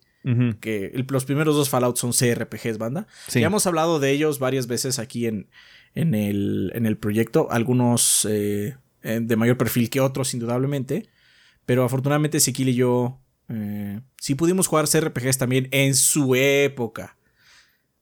Rafa, Rafa se inició más adelante. Con Fallout particularmente, ¿no? Con Fallout particularmente. pero de hecho yo empecé Fallout porque... Yo, lo yo no lo jugué cuando salió, lo jugué años más adelante. Porque yo tenía bueno, no, no era mi amigo. Mi familia tenía unos amigos. Mis papás tenían unos amigos. Y el hijo de, de, ellos era muy grande, tenía como 16 años, yo tenía 7. Entonces, pues me dejaba, cuando íbamos a su casa, él se ponía a jugar a la PC y me decía, pues si quieres, siéntate aquí y veme jugar, básicamente, ¿no? Sí. Era una buena persona, o sea, no me, no me hacía de lado, pero tampoco jugaba mucho, ¿no? De hecho, yo la primera vez que vi Civilization fue ahí. Y son de Civilization 2. Nunca jugué, o sea, yo nada más lo vi, ¿no? Sí. Pero más adelante, después yo conseguí una PC. Mi familia, este, pudo comprar una PC que pudiera correr juegos, obviamente. Eh, y él me empezó a prestar algunos juegos. Y uno de los que me prestó fue Comandos, que de hecho tenemos una retro de Comandos. Y es un juego muy padre. Este, sí, chequen la, reseña, ¿no? Mm. Y yo llegué con, con, esta persona y le dije, oye, ¿tienes uno similar? y el muy cabrón me dijo, no es igual, pero toma Fallout.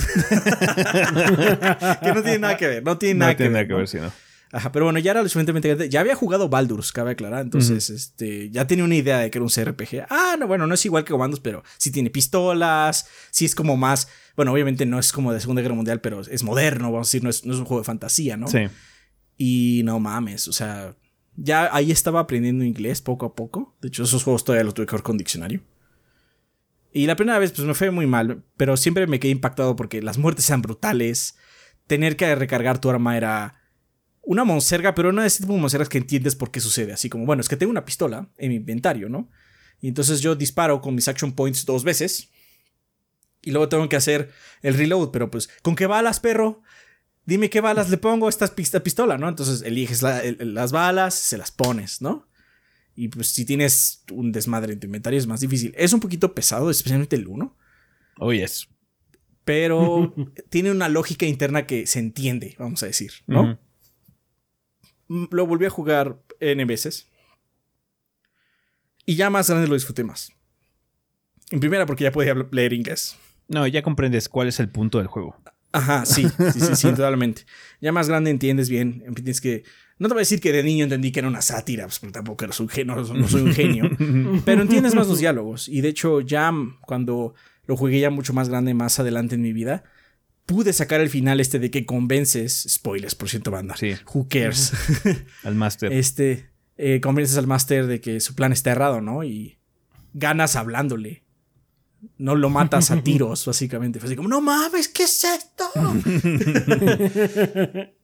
Eh, muy, muy padre. O sea, el primero, el primero, obviamente tengo este como, eh, esta relación de que pues, me prestaba el juego aparte, ¿no? Sí. Pero aparte de eso fue así como, este juego está buenísimo. Porque aparte, siento que, no voy a decir esa mamá de que cada run es diferente, pero sí depende mucho de ti si la vas a hacer o no diferente. Es que aparte en este juego importa mucho el build. Ahí, sí el build es, muy, es radicalmente importante. Entonces, eh, sí cambia mucho porque es un CRPG. Como no es muy expansivo, o sea, Fallout 1 en realidad es un juego relativamente corto. O sea, no hay como mucho. De hecho, es corto para el género también. Entonces, sí hay mucha modificación con respecto al build que hayas elegido. Sí hay como outcomes muy distintos o algunas opciones escondidas o que no son tan evidentes de que puedes solucionar las cosas hablando o robando o bla, bla, bla, ¿no? Entonces, sí es como muy interesante eh, el, sandbox que tiene Fallout en ese sentido para poder este, explotarlo, pero por lo mismo no es un juego grande, cosa que de hecho el 2 soluciona. El 2 es un juego muy grande. Muy grande. Y es un juego muy difícil. El, 2 es muy grande, es muy difícil. Y aparte, eh, tiene algunos saltos de lógica algo difíciles. A mí, de hecho, el 2 no me gusta mucho porque sí, de hecho, en cuestión de guion, el 2 es mejor. El 2 es mucho mejor. Es quizás el mejor guion que tiene Fallout. Eh, solo peleándose, yo creo que en New Vegas. Sí. Eh, el, el guion del 2 es supremo. Es muy, muy bueno. Pero lo que tienes que hacer en el juego, especialmente para acabarlo, para llegar al. Ay, ¿Cómo se llama esta cosa? La refinería. Los saltos de lógica luego son un poco intensos. Son mucho de prueba y error. Y entonces así como se vuelve, se vuelve un juego pesado, especialmente porque la rata más pinche o el raider más pedorro te puede matar clean off. De repente, más, tú moriste, perro. ¿No salvaste? Dos horas atrás, perro. Entonces sí es un juego muy agotador. De hecho, ese, es el juego que ha acabado menos veces de la franquicia. O sea, ese creo que lo acabé una vez, lo jugué una vez a la mitad de eso, porque sí es muy... O sea, es divertido, ya que lo juegas así como grande y con el, comprendiendo las herramientas y el potencial del juego es muy divertido. Y es, o sea, las cosas aparte que pasan es como muy divertidas, pero sí es un juego muy pesado, muy denso de jugar. Porque el gameplay no está tan a la altura. Las cuestiones de calidad de vida no están ya a la altura de la calidad que quiere ofrecer el guion y el juego.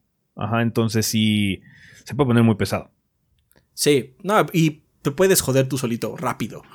el otro, como es un juego corto, pues me jodí, bueno, puedo empezar de nuevo, no hay tanto problema. Cortito, estamos hablando de 20 horas, tampoco es así como 5, no es un juego pequeño, pero este, sí, además de que el primero tiene un timer, Así de es que tienes que salvar esto en tantos días y no se jode todo.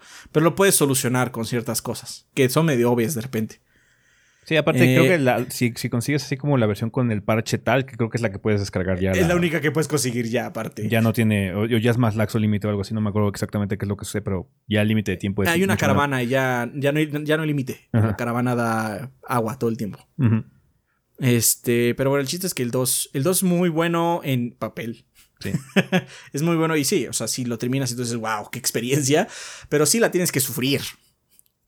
Sí, la tienes que sufrir. Eh, pues ya, de hecho, después de eso vamos a saltar al 3. Hay ahí en medio otras cosas. El de Guaranas, que no me acuerdo cómo se llama nunca, pero ese está feo, es un táctico.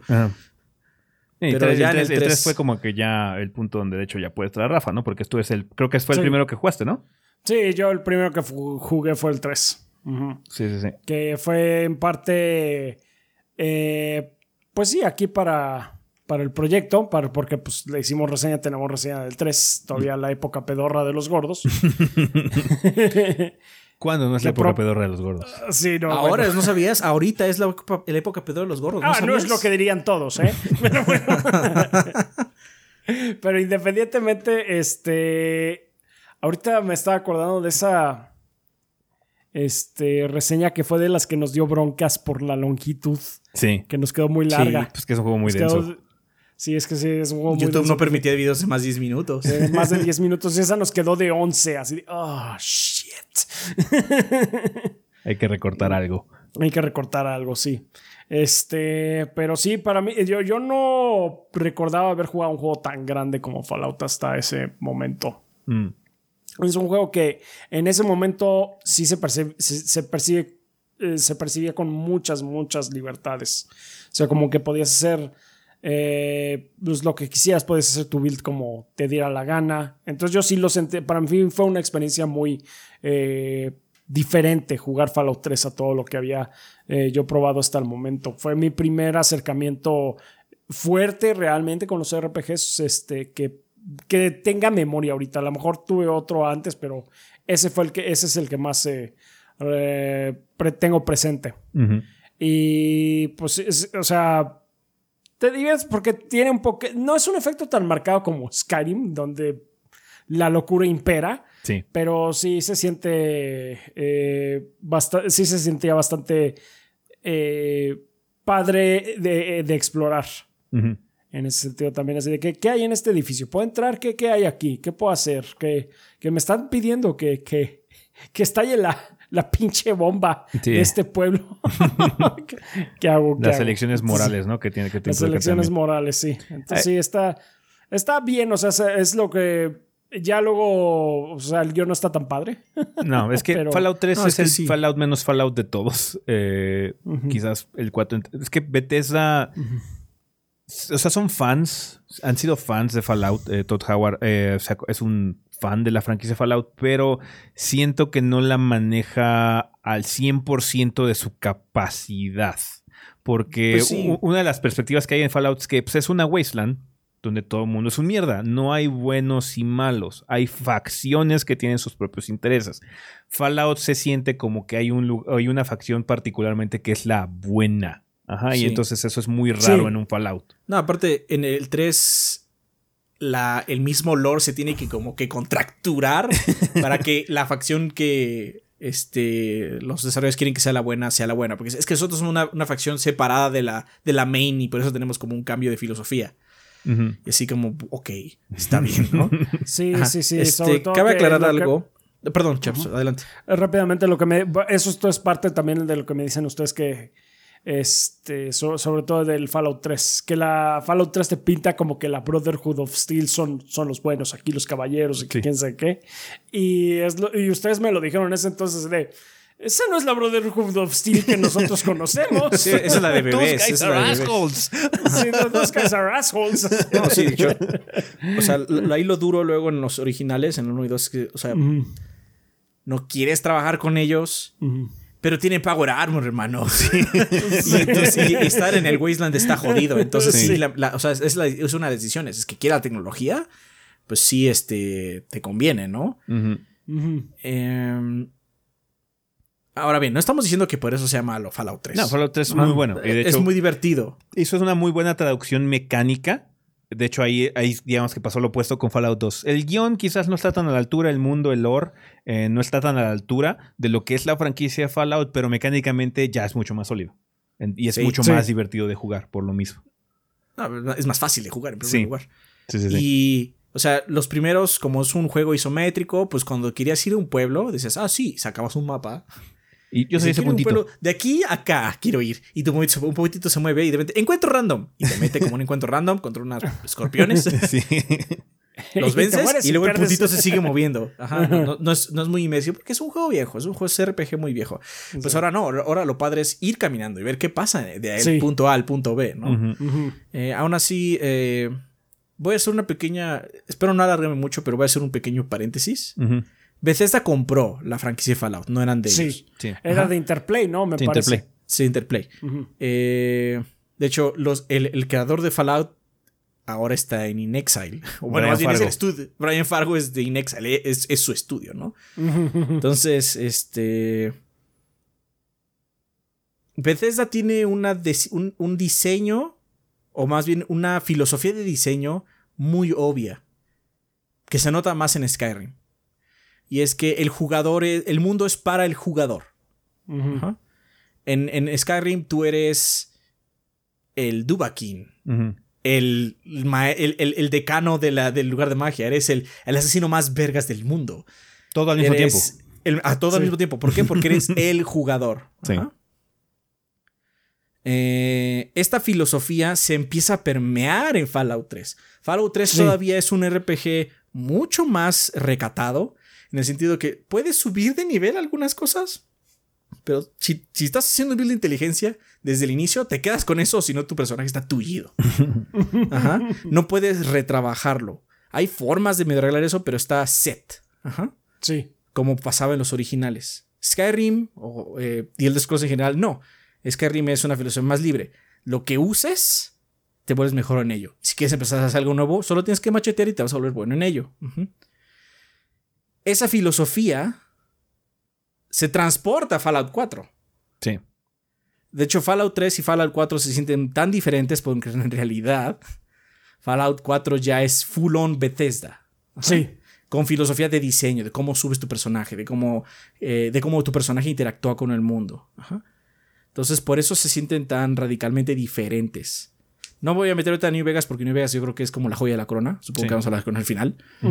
Eh, Fallout 4 eh, tiene ese problema para muchas personas, ¿no? Eh, en Fallout 4 tú no eres un actor del mundo, tú eres la persona más importante del mundo, que eso no pasa con los otros juegos. En el 3 sí eres muy importante, indudablemente. Es tu historia y también pasa lo mismo. Eres el mejor bandolero, eres el, güey que arregló el, el, problema de tal ciudad y todo. En el 1 y 2 también pasan, pero se nota que el mundo es mucho más difícil. Tú eres así. Sí. Ajá. Y el problema que yo veo más grande ahorita con Fallout es que el 1 y 2 y el 3 hasta cierto punto eh, todavía tienen este de que, o sea, toda, la iconografía de Fallout es una burla a Estados Unidos. Es una burla a muchos sistemas que nos rigen hoy por hoy, ¿no? El 4 ya no es una burla, es mira qué padre está esto, mira qué padre está esta referencia, como que pierde ese como este, esa mordida, ese colmillo. Eh, esa sátira, básicamente, ¿no? Entonces, eh, oh, no, sabemos si se puede arreglar o no, eso es muy difícil, ¿no? Pues depende mucho de la dirección que tengan. O sea, Bethesda ha evolucionado bastante. Ahora la franquicia de, Fallout eh, puede ser un poquito más moldeable precisamente por la situación de Xbox, que ha adquirido muchos estudios. El hecho de que Brian Fargo, el creador de Fallout, esté bajo la sombrilla de Xbox ahorita y tenga la capacidad, si quisieran probablemente, de darle algún tipo de proyecto relacionado con la IP, pues suena emocionante. Sino también la otra cara de la moneda, que es Fallout New Vegas, desarrollado por Obsidian, que también ya es un estudio de Xbox. Eh, hay muchas posibilidades ahí, ¿no? Honestamente, me gustaría que Bethesda se enfocara en The Elder Scrolls, por Starfield, ¿no? Que es como su propia IP, que son lo que saben hacer muy bien. Ajá. O sea, Elder Scrolls es muy padre, no es porque no es porque Elder Scrolls esté chafa. Es que el problema es que Elder Scrolls está bien por un lado y Fallout tiene que estar bien por el otro. Son como cosas distintas. El problema es cuando empiezan a mezclar las dos y tratan de hacer que las dos sean similares, nada más que uno con pistolas. Ajá. Entonces, em, hay como mucha posibilidad para que gente que tiene como más colmillo para entender el espectro entero de la franquicia la desarrolle. Y es lo que me gustaría ver. Si no nos entienden eh, de lo que estamos hablando, vean Wasteland 3. Wasteland 3 tiene como... Es gracioso, pero tiene mucho trasfondo lo que está diciendo. Porque pues Wasteland es de Brian Fargo. Wasteland es, Wasteland es la franquicia hermana de Fallout, porque de hecho Wasteland salió antes que Fallout. Y Fallout es una secuela espiritual de Wasteland. Ajá. Después Brian Fargo readquirió los derechos de Wasteland y dijo, ah, voy a hacer Wasteland 2 y luego voy a hacer Wasteland 3. Así es. Entonces, eh, digamos que Fallout se ha ido diluyendo a lo largo de los años. Eh, Fallout 76 es el caso más grande. Ahí, pues, es un juego donde un montón de, un montón de personajes principales rondan el mundo. Entonces, pues pierde esa magia, ¿no? Eh, como servicio y eso, pues ya depende, ¿no? Dicen que han mejorado mucho, pero como Fallout sí se ha diluido mucho. Puede mejorar, indudablemente, porque de hecho tenemos el caso New Vegas. Que New Vegas es así como un proyecto side de eh, Fallout 3. Fallout 3, sabes que usa el engine de 3, haz algo chingón Obsidian, sácalo, ¿no? Medio, que, medio quedan peleados al final. No le menciones New Vegas a Todd Howard. Ajá. no lo hace evidente y no, no, han dicho nada al respecto así, pero dicen, no, es que yo no sé nada de ese proyecto, lo hizo Obsidian, a mí ni me preguntes. Ajá, pero o sea, Todd Howard es una persona muy carismática. Es una persona muy amable también. Eh, es una persona muy sonriente en cámara. Cuando habla en Vegas, lo quita rápido. Entonces hay algo, hay historia ahí, ¿no? Sí. No sabemos cuál es, pero hay algún tipo de historia. Pero New Vegas, la verdad es que hasta cierto punto es lo mejor de los dos mundos hasta ahorita. La historia de New Vegas es muy buena. Tu personaje sí es importante, pero no es el único personaje. es más, lo que eres es que eres una astilla, es lo que eres. Tu, trabajo en ese juego es ser una astilla de todo mundo. Pero no te vuelves el líder de todas las facciones. No puedes, no te deja el juego, ni siquiera, ¿no? Sí. Este. Tiene una decisión de diseño mucho más clara. También tiene muchos más problemas porque hicieron en chinga loca. Es uno de los juegos que se rompe más fácil, lamentablemente. Pero si quieren la experiencia, yo creo Fallout más auténtica hoy por hoy, que no sea un CRPG más viejo, New Vegas. Sí. Por mucho. Y de hecho sientes el rigor. Si vienes de Fallout 3 y dices, ah, pues voy a probar otro, no, debe estar igual de divertido que el 3. y shotgun a la cara, porque está desde el inicio está pero. O sea, desde el inicio sí te puede dar, sí te puede vapulear. Obviamente puedes bajar la dificultad y todo, ¿no? Pero siento que en ese juego vale más las builds, vale más la pena realmente jugar con tu rol, especializarte. Tener cuidado con tu equipo. Eh, sacar unas armas chingonas, todo ese tipo de cosas. No meterte con los Deathclaws. no meterte con los Deathclaws. No mames, sí. Entonces sí. este... Tenemos un cariño muy especial por Fallout. Algunos no saben de esto, pero uno de nuestros logos iniciales era... Sí. Era de Fallout. era el, no sé si era el, este... Pip Boy. El Pip Boy. No, el, era la mascota del Pip Boy. El Voltec Boy. el Voltec Boy, sí, el Voltec Boy. El que estaba haciendo así. Sí, porque el Pip Boy es el, rojo que ya no hay, ya, ya lo cambiaron, ya no, existe. Ya lo cambiaron, ya no existe, pero es Voltec Boy. Este, porque bueno, cuando nos conocimos, este, pues Rafa no conocía la, franquicia, pero, o sea, Ezequiel y yo nos conocimos a la facultad, pero no hablamos de Fallout de inmediato. Asegura, lo primero que jugamos, me acuerdo, entre, entre todos era Modern Warfare. Modern Warfare, Sí. Killzone, Killzone, este. El Resistance. Gears, Resistance. Resistance, Gears. Ajá, porque, porque estábamos jugando los juegos de la época, ¿no? Pero de repente un día fue así como, no, pues es que Fallout 1. ¿Jugaste Fallout 1? No mames. Sí. y es un juego, pues, muy querido. Es, eh, porque tiene mucha magia. Entonces. eh, pues queremos que florezca, queremos que siga adelante, ¿no? Ojalá eh, las cosas se den para que sea el caso. Yo sí, yo sí quiero o Ob- u Obsidian o Brian Fargo atrás del siguiente Fallout. O sea, quizás Oh, no sea el, siguiente Fallout AAA, igual y Brian Fargo hace un Wasteland, pero ahora que sea Fallout, hace Yo otro. lo compraría. Yo lo compraría día Sí. uno. Ajá, entonces sí, sí, sí, sí está. Hay mucho potencial. O sea, esta, esta consolidación que está haciendo Microsoft, pues no está tan chida en muchos aspectos, pero tiene aspectos interesantes también. O sea, no todo Sí, es, no sea, todo es pero mierda. si podemos tener un. Sí, exactamente. Si podemos tener un escenario en el que Fallout vuelve a las manos de Brian Fargo, I'm all up for it. Sí. Está bien. Bueno, Algo pues cuéntenos, rescatable. eh, banda, este, qué es lo que piensan ustedes de la franquicia Fallout, si tienen alguna historia. Sabemos que muchos de ustedes también son como muy fans o nos han preguntado, oigan, ¿por cuál empiezo? ¿Juego este o juego aquel o bla, bla, bla, no? Eh, pues cuéntanos cuál es su experiencia. Igual empezaron con New Vegas, igual empezaron con el 4, igual el Fallout 76 es su primer Fallout. Cuéntenos eh, cuál ha sido su experiencia con la franquicia Fallout ahora que está cumpliendo 25 años. Bueno, eso sería todo con respecto al tema de la semana, banda, así que vámonos a comunidad.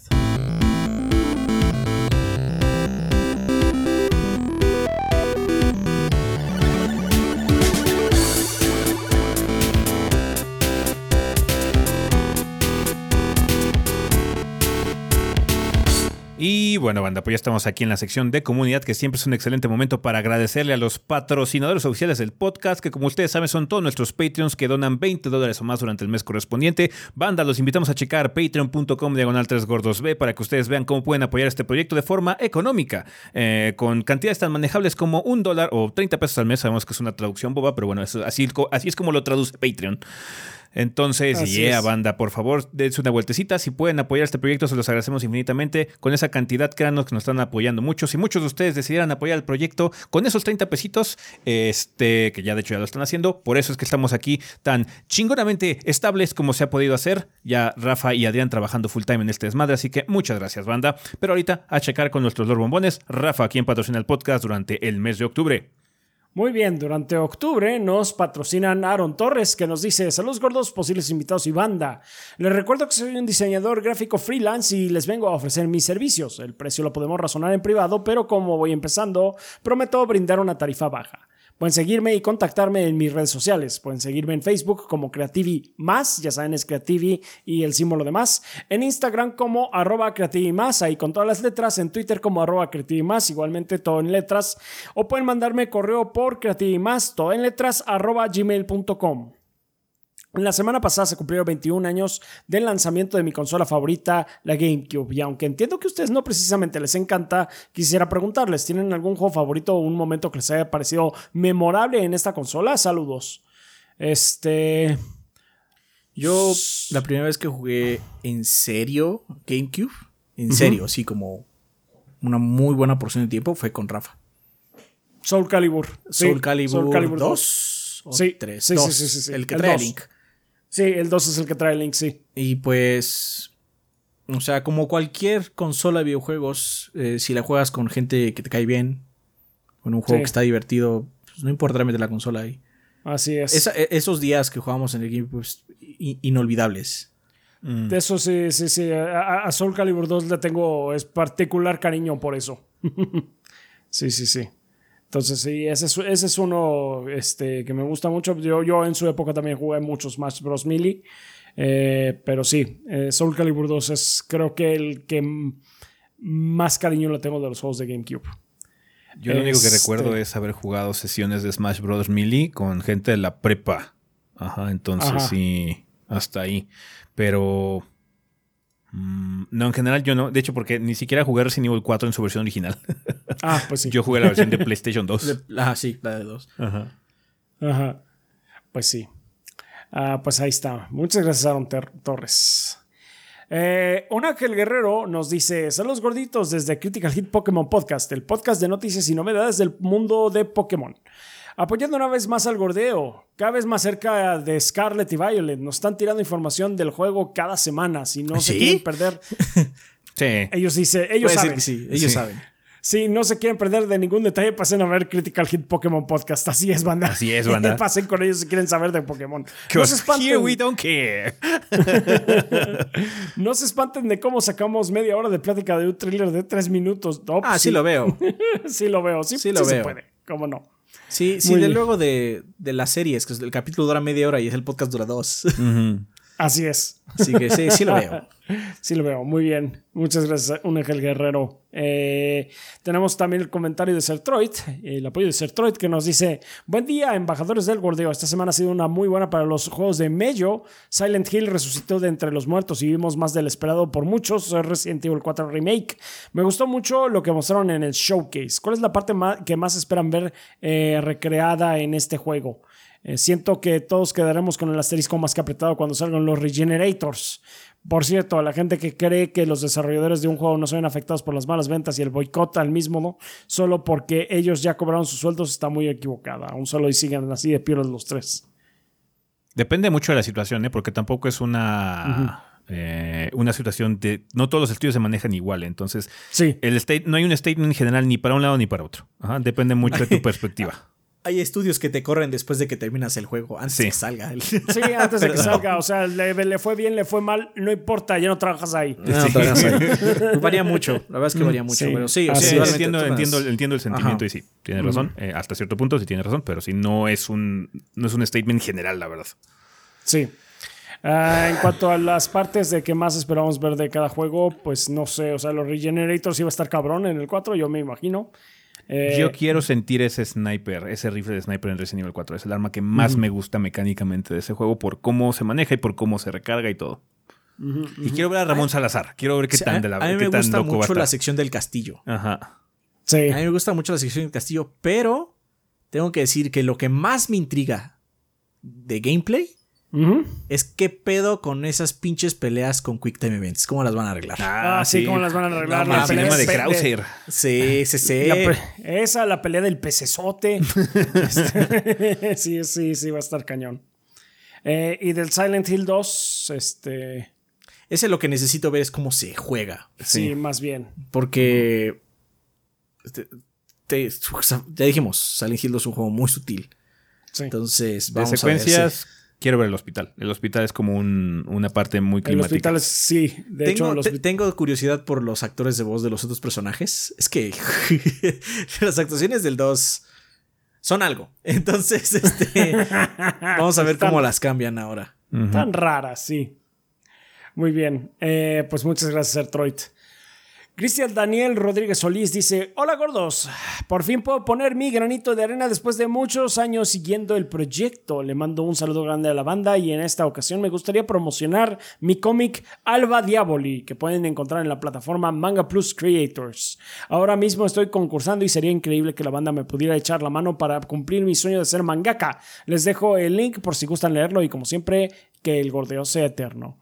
Pues ahí les pondremos el link este, en algún lugar, banda. Si no busquen en Eh, Manga Plus Creators Alba Diaboli. Así como Así es. Alba Diaboli. Así es, con B de burro, las dos. Y latina Eh. al final. Y latina, sí. Muchas gracias, este Cristian. Mucha suerte. Eh, Mauricio Glespan dice: Saludos gorditos y banda, espero se encuentren muy bien. Mi nombre es Mauricio, staff de Technologic PC Gaming and Workstation, donde nos dedicamos al ensamble y a la venta de computadoras, ya sea desde una PC para hacer sus presentaciones de cómo empujar una piedra mientras miro un, un podcast de los tres gordos B, hasta una de la NASA eh, para correr Flight Simulator en 4K a 240 frames. Invito a toda la banda gordeadora a hacer sus cotizaciones a nuestro Instagram, Technologic P- PC19 o nuestro Facebook Technologic19.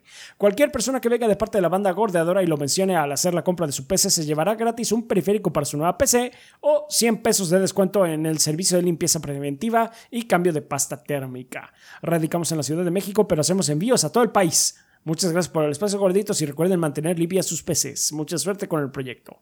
Gracias, Mauricio. Gracias. Eh, muy bien. eh, continuamos con Mega Mario X4, que dice, banda, los invitamos a vernos en Objetivo Secundario en YouTube. Esta semana no hubo capítulo, pero tienen 107 capítulos para escoger cuál ver. Les recomiendo que después de 10 años, eh, les comento que después de 10 años regresé a Skyrim y esta vez sí me está atrapando. Y ahora sí lo estoy jugando correctamente. Llevo una aproximada de 30 ruedas de que estoy aumentando.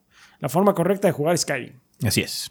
Jojo Manito nos dice, ¿qué pedo gordos? Jojo Manito aquí, después de un gran episodio 500 del podcast de los tres gordos bastardos. Es decir, que estoy agradecido por ser parte de esta gran comunidad gordeadora y que esta festividad del podcast 500 siga durante el resto del mes. Y pasando a las preguntas, después de ver cómo el Chocotorro fue destruido por el Gansito en el torneo de los postres marciales de Toca otra contienda, esta vez Kinder Delis o Barritas. Barritas. ¿Cuál es el Delis? ¿Cuál es el Kinder Delis? ¿El que tiene como pan? Ah, ya, ya, ya, ya. El Kinder Delis es el- este, son chiquito? las, eh, los cuadritos, son los cuadritos. Ah, ese. Ajá, o las Ese, es que barritas ese, ese es el chocolate del huevo Kinder, pero hecho Sí, barra. Sobre pero hecho barra. es, es eso. Es eso, Es eso. Sí, porque hay uno que Pero tiene las- como pan adentro, ¿no? Sí, no Ah, recuerdo sí, cuál es. Sí, hay uno que es. Olé, no sé cuál no sé es. cómo se llama. Kinder no Olé. sé. Kinder Olé. Pero no sé cuál es el barrita o barritas, barritas. Las ¿qué- cuál barritas es? son las, este. Las, barritas eh, marinela, las que son barritas Ah, que tienen una línea así como de, de mermelada. de, en el mermelada centro. de, de fresa o algo Ah, así. pero o sea, no son chocolates, que yo pensé chocolate con chocolate, ¿no? Sí, ¿no? Mm, Sí, yo también estaba Ah, pensando ya, eso, sí, sí, no, Por eso pues, pregunté si el delice era el del pan, porque me suena más competencia directa con Ah, ese. espera, espera, espera, espera. Sí, checa, checa rápido. A ver, mientras tanto sigo. Es que no como tanto Kinder. O sea, no, sí, el Kinder Delice es el que tiene panqué. Ah, ¿Ah, entonces. no. sí? Todas las barritas. Sí, las barritas. Entonces, Las barritas, si fuera- sí, todas las barritas. Si fuera que, si el Kinder que, eh, que el otro, el que dices que se llama Kinder Chocolate nada más. El Kinder Chocolate. Si hubieras dicho el Kinder Chocolate, que es nada más el chocolate en barritas, ahí sí hubiera sido una competencia más apretada. Pero si no, barritas.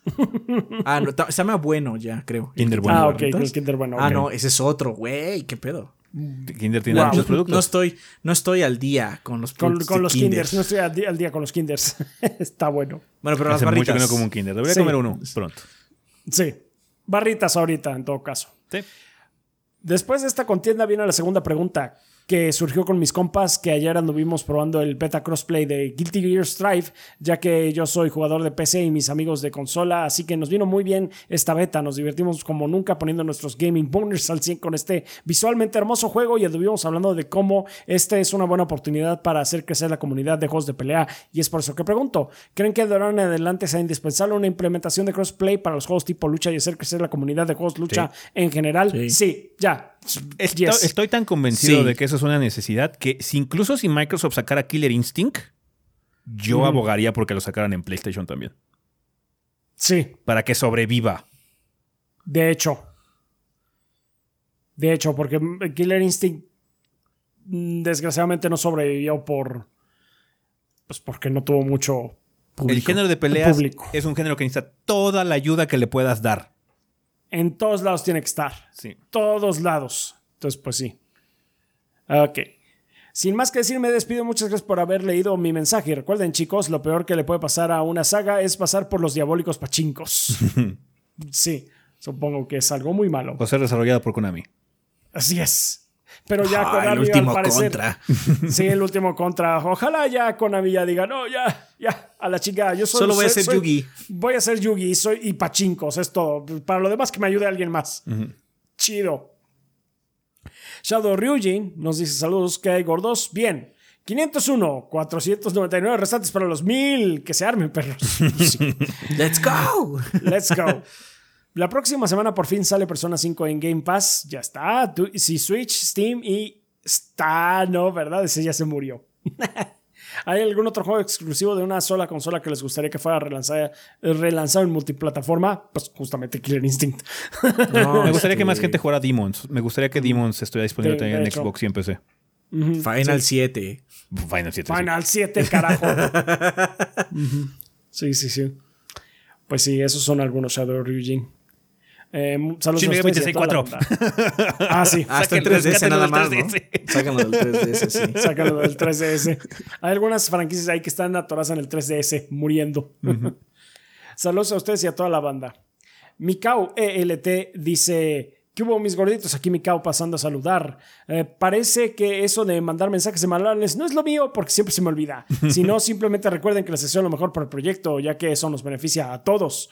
Les quiero hacer una sugerencia. Podrían hacer pequeños videos para YouTube a la hora de empezar su stream en Twitch o anunciarlo con un short o historia. Tengo la impresión de que les podría ayudar, pero solo es sugerencia. Es una buena idea, pero los shorts, el problema es que... Eh, se quedan. Podríamos borrarlos. O sea, podemos intentar. No es una mala idea. Ya lo habíamos pensado, pero sí. El problema es que luego, o sea, ahorita estamos grabando podcast. Tenemos que acabar porque hay stream después de esto. En el momento en el que acabamos el podcast, son ahorita las 7.20, ahorita en este momento son las 7.20 de la noche. Vayan a cambiar el agua a las aceitunas y regresen perros porque hay stream. porque hay stream. Entonces, o sea, no nos da tiempo ni hacer esa pequeña grabación. Ajá. Seguramente, no sé qué vamos a usar el, el stream, pero va a ser tarde, estoy seguro. Pero bueno, no es mala idea, nada más. Luego es nada más por tiempo. Sí, es. una, buena idea, pero sí, ya. Mínimo en Instagram que se borran automáticamente como historia. Sí, pues vamos a ver qué onda. Ah, sin más, les deseo muchos podcasts más y dado que nunca lo dicen porque son decentes, yo lo diré por ustedes. Banda, si les gusta el contenido, dejen un comentario, ya sea una pregunta o una opinión sobre el tema de la semana. Denle like o gracias al video. Suscríbanse y compartan con todos sus conocidos el contenido para que ni a la abuelita se pierda los comentarios sarcásticos de ese, las frases creativas y un tanto groseras del gracioso Rafa y las opiniones acertadas del bibliófilo Adrián. Pues muchas gracias, Mika. Gracias. Gracias. Tigre Negro dice, gorditos, como debe hacerse en las tradiciones de octubre, le pondré una pausa al Darkest Dungeon. Ya estoy por entrar a la última parte con todos mis personajes maxeados y equipados. Buena suerte, ojalá que no te quiten uno o dos de esos personajes. O todos. Eh, ya es hora de hacer el corrido anual de Bloodborne y Castlevania Symphony of the Night. Vieron que subieron una foto los de Sony con un pedacito de la portada de Bloodborne y la borraron de, nada. No quiero hacerme esperanzas remake de 60 frames. Mi corazón está listo para que jueguen así con él de nuevo. Es que también fue la. Aparte, fue, es que fue la cuenta de Sony, no de PlayStation. Sí. Entonces, así como. Sí. O sea, el pobre interno de Sony no sabe qué pedo. Así no sabe, he don't know. Así de, ¿de quién es este juego? Así de, es Bloodborne, no nos callamos que lo queremos a 60 frames, chingada madre. Claro que sabemos qué juego es. mal, timing, mal, timing, También hasta el, hasta el nivel que es súper imparcial en general. Como pone a nivel así, si no van a hacer un anuncio de esta madre, borren este tweet. lo hicieron, lo borraron. Entonces, sí borraron, sí lo borraron. Sí, sí, sí, sí. Eh, no sé si ya se hizo esta pregunta alguna vez, pero me vale. Gordo Momentos podrá confirmar si ya se hizo o se pandea. Eh, ¿Cuál es un monstruo clásico de terror favorito? Momia, Drácula, Orlok, Zombie, Hombre Lobo, Monstruo de Frankenstein, Monstruo de la Laguna Negra, etc. Eh, alguna vez supongo que ya no nos han preguntado. Mm, algo similar, si no. Sí. Pero pues no sé. Vampiros en general. Vampiros, Drácula, sí. Es que la momia se me hace como muy boba. Sí. el monstruo de Frankenstein, el original es interesante, pero es que el monstruo de Frankenstein que, uno conoce no es el verdadero monstruo de Frankenstein. No. El verdadero, monstruo, el, monstruo de Frankenstein habla y es una persona con sentimientos. Con sentimientos. Así es. No 100% culta, pero sí con sentimientos y dudas humanas. Sí, y aparte se, hace, culto con el tiempo, pues. Sí. ya para el final no es el mismo. ¿ah? No. Voy a decir Godzilla. Oye. Sure, ok, ok. Supongo que eso pasa. Un saludo al Gabo, Adrián, tú eres el hombre, Rafa Pesguaifu y ese los pelones somos los más sexys que el gordeo eterno. Muchas gracias, Tigre Negro. Gracias. Uh, Rulon Kowalski nos dice, sé que han estado muy ocupados y todavía falta un año para completar el proyecto, pero pienso que es muy importante empezar por alguna parte por él. ¿Cómo va el desarrollo de la máquina del tiempo? No muy bien. Eh, no, porque ya cambiamos la línea temporal. Ya, estamos, ya, ya rompimos el Attractor Field y estamos en otra línea temporal. En esta línea temporal ah, no se inventa la máquina del tiempo. Lo resolvimos hace ya bastante. Lo siento, pero no, no hay. No hay, no hay necesidad. ¿No les ha causado inconvenientes? Pues no, por, por lo mismo. Debe tener una configuración funcional del Mesías GT5. Supongo que sí, ¿no? Supongo que sí. I have it. Sí, sí tenemos una copia. Por lo menos una tenemos. Sí. ¿Es el fan una paradoja? No. No. No, porque no es un ente nuestro en realidad. No. Era de Jim Ryan, el quejitas. Ahora es un, sí, Es, un, es, un, es un vehículo de Jim Ahora Ryan. Es un vehículo de Jim Ryan. Don Quejitas. ay, no, ay, no, es que ay, pero Silent Hill 2 sí va a ser exclusiva temporal. Sí. si mis cálculos son correctos para la banda que no haya entendido, Gordo Momentos debería poner el contexto de lo que digo justo ahora. Hashtag 3GB Deep Cuts. Pero recuerda que la línea temporal cambió. Sí. La única forma en la que los gordos inventen la máquina del tiempo es porque lo necesitan. Así es. Hasta ahora no lo necesitamos. Sí. Postdata, 19 llegó esto a un 19 y llegó esto y aún no termina. ¿Saben almacenar podcast? Siento que es lo más cercano a almacenar diarios viejos. Ya. Supongo. Sí, sí, sí. Saludos. Gracias, Rulon Kowalski.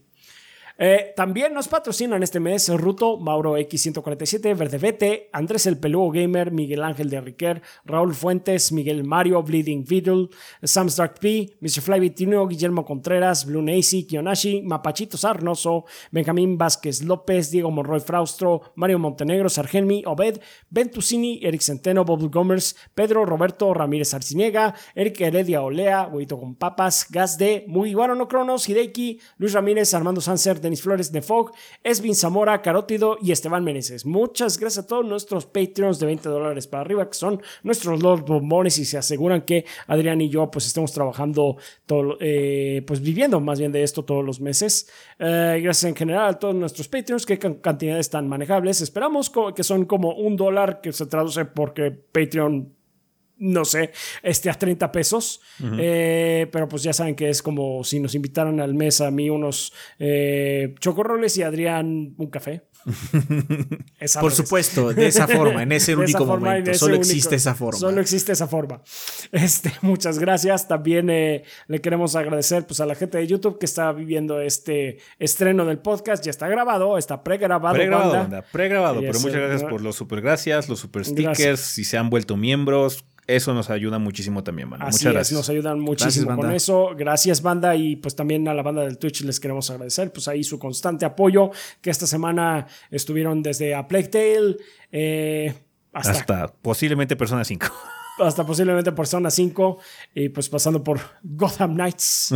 Glorioso. Ey, las risas no faltaron. las risas no faltaron. Pues muchas gracias, banda, que ya saben que ustedes son la sangre del proyecto. Sin su apoyo, pues no estaríamos aquí. Pues muchas gracias por seguir eh, apoyándonos y, están, y estando con nosotros. Así es. Vale, pues vamos a pasar a la sección de preguntas, banda. Ya saben que pueden seguir tres caminos diferentes para poder dejar sus interrogantes. Uno es dejarlo en forma de comentario en este video que están viendo en YouTube. Eh, por favor, nada más coloquen la palabra pregunta al inicio del comentario para que sepamos que viene dirigido a esta sección. Si quieren algo para el tema de la semana, por favor, tema de la semana al inicio de su comentario y así es eh, canalizado a esa parte, ¿no? También pueden hacer lo mismo en la página en 3g.com.mx en el post del podcast correspondiente o en la sala de Discord para preguntas del podcast que, eh, pues bueno, es cualquier, cualquier persona puede utilizar esa sala, solamente tienen que unirse a nuestro servidor, que es discord.gg, diagonal 3 gordos B. No tienen que ser ni subs de Twitch, ni Patreons, ni nada. Cualquier persona lo puede hacer. Solo únanse al servidor de Discord. Vale, preguntas como cuáles, como la de Valeria U. García, que nos escribe de YouTube, que dice, ¿qué tan conformes están con el online de los juegos de Nintendo? Yo estoy muy bajoneada porque se me cae la conexión constantemente en juegos como Mario Kart y Splatoon, y eso, Splatoon 3, y eso que cuento con buena velocidad de internet. ¿Ustedes saben si eso se soluciona con más servidores o es que o es que les falta ganas de mejorar las cosas. Un abrazo gordo, saludos a Charlie, Kamikat y Manuel X, que el gordeo es eterno. Muchas gracias, Valeria. Eh, Gracias. no sabemos tu circunstancia también. Mm, sí. O sea. Ok, el Switch es una consola que no tiene puerto de Ethernet. No. No tiene. No, no tiene. It's stupid, pero pues así es. puerto de Ethernet es como una tecnología viejísima. bueno, no tiene, asumo que por espacio. O sea, eh, el Switch tiene una justificación del por qué no tiene espacio el Wii, el Wii U, nada más, no se los quisieron poner. Este, ahora sí. sí tenía. Pero bueno, el chiste es que muchos juegos se solucionan poniéndole eh, Ethernet con eh, un adaptador USB a Ethernet. De hecho, aquí tengo uno. Son baratos y hay muchos juegos que se soluciona. Uno de los que más se estabiliza de pruebas entre nosotros es el Super Mario 3D World plus Bowser's Fury. En, con, con Wi-Fi con Wi-Fi tiene muchos problemas. Mucho lag. Es, más, yo siento que es injugable. Eh, con esto tiene sus bronquillas, pero nos da muy pocas. Sí, Lamentablemente es una mejora Ezequiel con Splatoon 3. significativa. Ya siempre jugamos con esta mierda instalada, ¿eh? Sí, o sea, ya, ya si vamos a jugar un juego de Switch, no lo hacemos en línea, no lo hacemos sin ese adaptador. Splatoon 3 solo tiene sus problemas. Hay gente que no se. Ajá. me bota. Hay gente que dice, jura y perjura que no les pasó nada. Les creemos. Pero los reportes de que tiene problemas no somos solo nosotros. Es muy constante. Y lamentablemente parece ser que Nintendo cambió a la tecnología Azure de Microsoft para sus servidores. Y de eso no lo arregló. Entonces es un problema de Nintendo y sus desarrolladores. Porque aparte hay juegos que, como Dragon Ball Fighters, que no tiene ese problema. Ni con, ni con Wi-Fi. Porque cuando jugó Fighters en Switch Ezequiel, todavía no teníamos estos adaptadores. Y flawless. Jugué chido. Ajá, entonces es mucho de cómo se diseña el juego, lamentablemente. Pero afortunadamente muchos problemas se pueden solucionar con esto. Ujú. Splatoon 3 no. Eh, bueno, va a correr igual bien, o sea, suerte. Va a correr bien y no va a tener lag, pero problemas de conexión de que te bote y eso va a seguir ocurriendo, a menos de que ya, ya lo hayan solucionado con algún parche o algo así, porque desde Claro. que acabe la mini no he jugado Splatoon. Sí, o sea, pudo haber sido ya actualizado y eso ya se mejoró, pero bueno. Bajo lo que nos pasó a nosotros, o Ezequiel, mm, eso no lo solucionaba, por lo menos. Sí. Pero bueno, lamentablemente es comprar una mierda extra, pero no son caros, Sí, la verdad. no está tan caro, afortunadamente también. Bueno, muchas, gracias, muchas gracias, Valeria, Sí. por la pregunta. Escribe también a HRC Cabe de Discord que dice: Buenas gordos, espero estén muy bien. Eh, verán, anduve probando con un amigo el beta del código de red de Guilty Gear Rev 2 y nos fue mucho mejor que las primeras veces, las primeras veces, pero tuvimos que poner el stage de training ya que los escenarios con fondos animados subía de un frame hasta 8 frames de golpe, haciendo nada agradable los enfrentamientos. Tengo dos preguntas, espero puedan darme su opinión. ¿Qué les pareció la prueba de rollback netcode en Guilty Gear Red 2? Si es que tuvieron tiempo de jugarlo o verlo. No sé si alguien la vio. Sé que han habido algunos problemillas, parece que ha estado como medio wonky el asunto. He visto algunos tweets Sí. al respecto, pero no he visto gameplay o cómo está la situación en general. No tengo específicos, nada más, es lo único que sé. Sí, hasta ahora sí también he escuchado que sí ha tenido algunas bronquillas, pero dentro de todo sí la gente sí está contenta con, con el rollback. Aparte, también parece ser Este- la prueba beta, para ver todos los problemas que se van a presentar. O sea, es, no es el launch final. Sí, todavía le falta. Entonces, pues sí, eso es ahorita lo que nosotros he- hemos eh, sabido realmente en cuanto a Guilty Gear. Porque tiempo de probarlo, yo no. Yo personalmente no he podido probarlo. Em, su- tiene otra pregunta, este Cabe, que dice: ¿Por qué en Ultra Street Fighter 4, siendo un juego más viejo, funciona mejor el online que otros sin tener rollback? Pues por cómo está construido. Sí. I guess sí. No sabría decirte por qué es. Yo, yo- o sea, yo disfruté mucho el online de Street Fighter 4. Era, digamos que el 85% de mis matches eran de buena calidad. Tenía también otros que pues, era muy mala, pero la ventaja es que o te desconectabas o se desconectaba el otro güey o se trababa la partida o simplemente no hacía rematch o lo que sea, ¿no? Sí. Entonces, sí. No tuve mayor queja, pero digamos que los estándares ya son muy diferentes. Si volviera a jugar ese, ese, ese multiplayer, probablemente tendría ya otra opinión eh, actualmente, pero recuerdo que en su auge no era uno particularmente problemático. Jalaba decente. Hasta Sí. eso. De hecho, sí, sí, sí. sí. No sabría decirte por qué. No sabría decirte por qué. Por cómo No. está construido, nada más. La implementación Pues sí, está muy bien hecha, nada más. Punto. Ajá, la implementación está bien hecha. Supongo que en ese entonces, pues no era tan este. Eh, mm, complicado ese juego, a lo mejor. Supongo que no sea tanto tracking de otras cosas como tus monedas que ganas cada partida y ese tipo de cosas. No sé. Quién sabe. Ahí sí no podríamos bueno. decirade alguna idea. Quizás hay algún canal especializado. Hay algún canal Sí, especializado que haga sí. análisis de ese tipo de situaciones, porque sí, nosotros no sabemos por qué, pero sí, anecdóticamente te puedo decir que sí, era un, era un multiplayer muy decente. Eh, muchas gracias, un saludo a Luisma, Fer y Richie. Muchas gracias, Cabe. Gracias, sí. Nos escribe también eh, Abraham C. de Discord, que dice: Hola gordos, primera vez en el Discord, son lo más. Consiguiendo juegos para el backlog, empecé a plantearme.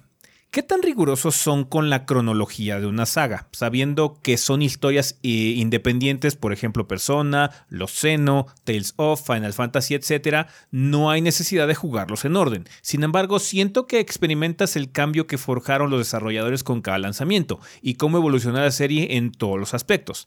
Aunque puede ser un poco pesado que aún no juegue Xenoblade o Tales of Arise porque aún no juego Xenogears o Berseria respectivamente. Así que, ¿qué opinan ustedes al respecto? Yo no me rompo tanto la cabeza, la verdad. No, realmente no. La verdad sí Acaba es de una... pasar Valkyrie Elysium. Sí, Valkyrie Elysium. No, no conozco Sí, nada sí, de Valkyrie Profile o sea, ni nada de sí eso. Es, sí, sí es una franquicia o una secuela que no... Bueno, no una secuela, más bien es un título que nada más es el progreso es numérico y no tiene absolutamente nada que ver con los pasados más allá de guiños y, y easter eggs y demás. No me importa. O sea, nada más lo juego ya. Sí. Es que aparte, hay franquicias que hasta es prohibitivo, ¿no? Final Fantasy. Imagínate que Final Fantasy fueran secuencias, así que, que fuera Para jugar una 16 necesitas haber jugado los 15 anteriores, perro. Sí. Y sus secuelas. y, y dos de ellos son MMOs, así que agárrate. no, no, no, no, no podría. O sea, eh, es que es mucho. El, el- el- el universo de los videojuegos es mega vasto. Entonces, no, no podría. No, no, no, no. Obviamente, lo que sí puede suceder es lo contrario. Ah, mira, me gustó mucho este juego. Vamos a decir, Tales of Arise. Ujú, Voy a probar Berseria, ¿no? ujú.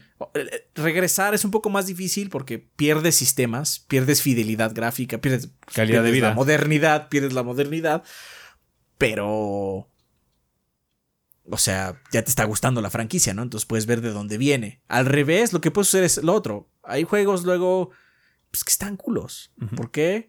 Porque se les acabó el presupuesto como Xenogears. O envejecieron mal. O envejecieron mal.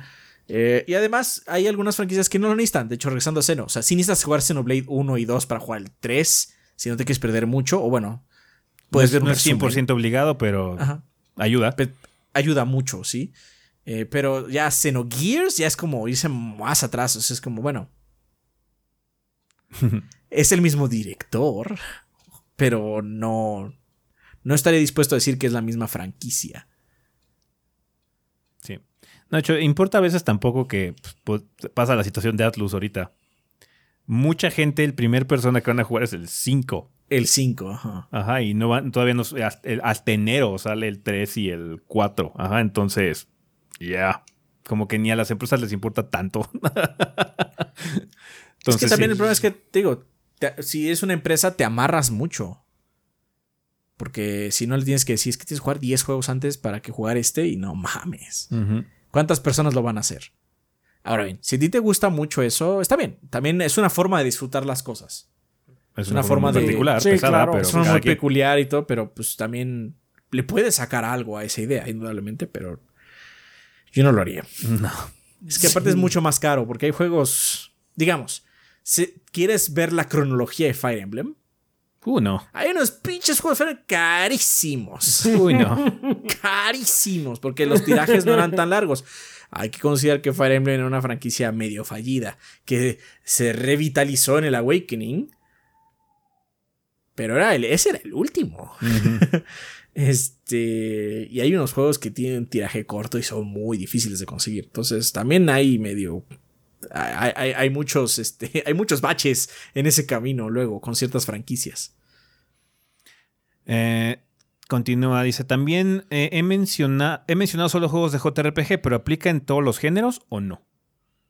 O sea, hay, unos, hay O sea- unas franquicias que sí aplican. O sea, Gears, por ejemplo, la franquicia Gears, conviene aventártela toda. ¿Ah? Porque pues, sí es como una historia que continúa.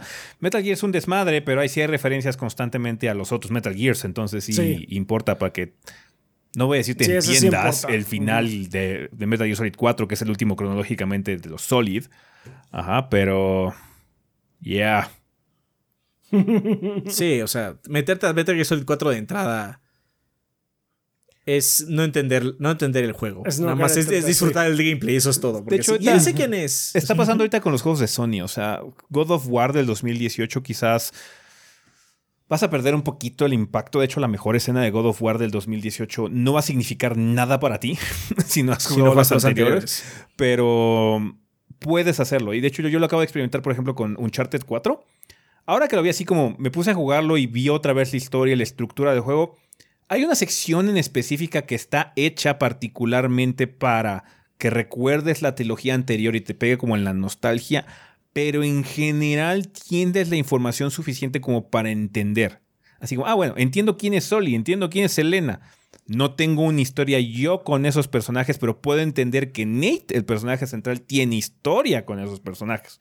Y lo puedo tener desde esa perspectiva, ¿no? Es una experiencia muy distinta, es una experiencia diferente, pero se puede hacer, ¿no? Eh, pero aún así, pues yo recomendaría echar los tres porque son juegos muy buenos.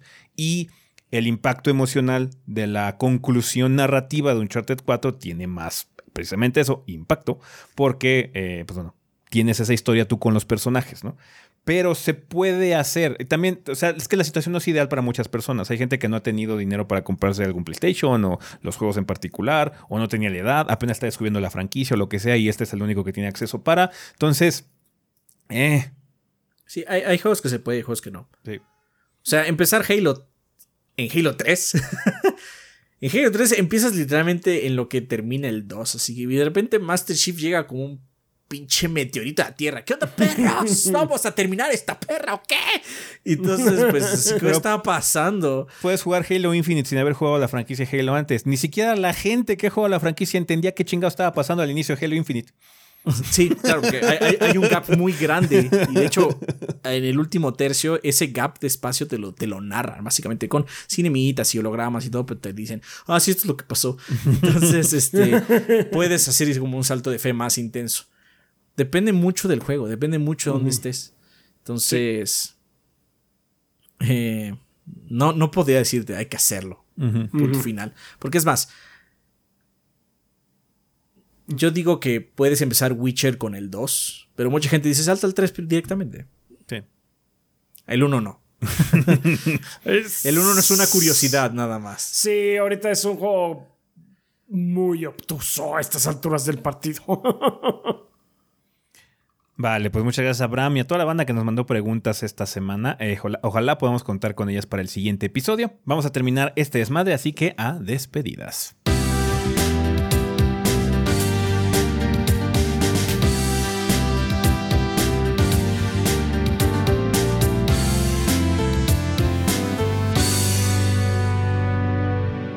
Y bueno, banda, pues ya estamos aquí en la parte final, final de este episodio. Tenemos regalos que nos mandó la banda Adrián. Alex Alderete dice, ¿qué onda gorditos? Espero estén bien y que este regalo llegue a tiempo para el podcast 501. Y no llegó a tiempo. Por no eso. llegó a tiempo. sí, está en 2, no importa. Sí, pero acuérdate que, grabamos en jueves la semana pasada. Sí, sí, sí, sí, tiene razón, tiene razón. Antes que nada, quiero felicitarlos por sus 500 podcasts y gracias por tantas horas de entretenimiento. Pero bueno, el pasado 8 de octubre fue mi cumpleaños y como no quiero eh, dejar de jugar fútbol los domingos, les mando estos regalos. Hey, felicidades, Alex. Felicidades. Felicidades. Es Fallout 76 y Middle Earth Shadow of War. Gracias. Perfecto, gracias. Miguel eh, Gracia nos dice, perdónenme por el contenido de Fallout 76, gordo, sea 40 años de macros. No, no te preocupes, a alguien les servirá. 40 años de este, macros. Así es. Pues manda varias cosas, entre ellos pues contenido para Fallout, Glass Masquerade, Pokémon Go, este, Roblox, y para Xbox tiene Deathloop, Super Animal Royale, Need for Speed Heat y Dead Space, por ejemplo. Contenido. pues sí, contenido, contenido. Sí, eh, pues ahí está. Gracias. Gracias. Chacal Gaming dice: Hola gordos, les traigo un regalo para la banda Middle Earth Shadow of War para GOG. Esto, esto es para ustedes, ¿ok? Ah, ya lo leí este, sí, sí, sí. no, ¿Está pues, chido? Está bien. Ajá. Ok, dice, no hace falta que lo lean en el podcast, pero lo vamos a leer. Dice, me entró la curiosidad de hacer un canal parecido a Gordo Momentos, pero recopilando las bromas de las reseñas y con puros shorts para TikTok, pero quería pedir su autorización. Mi plan es empezar desde la temporada 1 y por supuesto dirigir los viewers al canal oficial del Gordeo, siempre indicando la reseña original. El canal se llamaría Gordo Shots o Short Dos Bastards. Eh, una respuesta. Si no quieren, está bien. Luego te mandamos una respuesta. Sí. Pues data lo sigo desde la reseña de Resistance y desde el podcast 1. Pues muchas gracias. Gracias. Eh, gracias. Gaming. Gracias. Percival Álvarez nos dice: Saludos gordos, les envío códigos eh, de juegos para la banda. Eh, es Fallout 76 también, Shadow of War eh, para GOG. Y este es de Legacy Games, pero no recuerdo cuál es. Bueno, pues, Código sorpresa. Código sorpresa de Legacy Games. ok. eh, Dart Rorschach dice: ¿Qué pedo gordos? Espero se encuentren vergas. Para cuando estén leyendo este mensaje, estaré a dos pasos de cumplir años y no quiero arriesgarme a que los hombres de traje y guantes, guantes ya, se pasen por mi barrio. Por lo que aquí dejo un regalo para la banda a modo de tributo en el nombre de Modoc. Un abrazo enorme y que el gordeo llegue a otros 500 episodios. Hoy no hay postdata se la llevó el gobierno. Ah, maldito. Middle Earth of War en GOG. Muchas gracias, Dart Rorschach. Gracias. Gracias. Tenemos eh, el regalo también de Franco Gómez, que dice, Gordos, primero que nada, déjenme felicitarles por la proeza de llegar a y pasar de los 500. Pueden comerse una galletita como premio. Gracias, ya lo hemos hecho. Hace unos meses les escribí para pedir ayuda a la banda para conseguir un CD de música de anime y Gerardo Torres, quien me ayudó a conseguirlo, eh, Así que hoy vengo a hacerle un poco de publicidad gratis. Ah, le ayudo, supongo. En las importaciones desde Japón de videojuegos, pero sí pude encontrar el CD que yo buscaba capaz y lo encuentra y encuentra lo que ustedes quieren. Es eh, Gerardo Torres en hysteric.redmoon.gmail.com. Lo deletreo rápido. H-Y-S-T-E-R-I-C punto R-E-D-M-O-O-N arroba gmail.com. Y por si alguien pregunta si pagar 1800 pesos por un audio de por un CD de audio de un anime genérico y olvidable de más de 15 años que trae solo cuatro canciones, dos de las cuales únicamente en la melodía y voz y de las cuales solo quieres una de ellas, al final valió la pena. Yo les digo algo que sí chingao. Valió cada maldito centavo, por eso trabajo. cada quien sabe qué hace con su dinero. Cada quien sabe qué hace con su dinero. Está bien. Si tú lo disfrutas, que nadie te diga lo contrario. Ya para terminar, les dejo los eh, de los juegos gratis de Amazon de este mes. Sé que no son nada, pero capaz si a alguien le alegra el día. Pues sí, sí, es mucho. a alguien. No digas que no es nada, es mucho. Y pues sí, a alguien le van a gustar. Entonces, Fallout 76 y Middle Earth, Shadow of War. Perfecto. Pues muchas gracias. Vale, banda, pues eh, ¿tenemos algo que recomendar? Supongo que Sparks of Hope. Definitivamente Sparks of Hope. Definitivamente Sparks of Hope. Este... Gran, gran juego. Chequen la mini. Así. O mueran. Uh, Scorn, pero con un asterisco muy grande. Ese juego es nada más por si les gusta el estilo visual y como que quieren ver más de eso. Go nuts, este, vuélvanse locos. Pero vayan con la mentalidad de que no tiene la mejor jugabilidad del mundo, ni mucho menos. Es medio obtuso con su eh, disposición de, eh, de acertijos en el sentido de que para interactuar con ellos vas a tener que buscar en el escenario, no está todo muy claro porque pues todo es huesos, carne, vísceras y representaciones fálicas. este, eh, pero en sí el estilo visual sí está, sí es muy único. Si a ti no te gusta esa cosa, pues no lo hagas, hermano, porque es todo eso. Este, sí, es así como que el gran asterisco que tendría para recomendar Score. También. Eh, yo les recomiendo el port de Uncharted 4 eh, y eh, de Los Legacy para PC. Salió bastante bien el port. Hay algunos detalles, me parece, con algunos procesadores más viejos. pero bueno, si tienes así como arriba de cuarta generación Intel deberías poder correr el juego. Entonces, muy bueno el port, muy, muy bueno, muy buena calidad. Iron Galaxy quizás haya tardado en sacar este port, pero salió muy bien. Entonces, chequen por favor el port si les llama la atención el juego de Uncharted. Muy buena franquicia de Sony. Vale, eh, pues bueno, banda, muchísimas gracias por todo el apoyo que nos han dado. Eh, Recuerden nada más que tenemos redes sociales. Nos pueden encontrar en Facebook y en Instagram como Tres Gordos o Tres Gordos Bastardos. Twitter, TwitchOBB. Sino en nuestras cuentas personales como Chobi El Rafa, Chobi Adrián, Chobi S, Chobi S, eh, Grace, y Kid-BG. Muchas gracias a todos nuestros Patreons, a todos nuestros subs de Twitch, a toda la gente que apoya de forma económica o monetaria aquí también en YouTube, eh, con los super gracias, super chats y demás. Muchas gracias si dejaron alguno ahorita en el chat de estreno de este programa. Eh, muchas gracias también a toda la gente que compra productos en la tienda y a la gente que escucha la versión en audio de este programa a través de Spotify, Podbean y demás lugares donde hay podcast. ¿Va que va? Vergas, pensamiento final. Hacer stream. Hay que ir a hacer stream. Que la semana todavía no acaba. It's not over yet, Snake.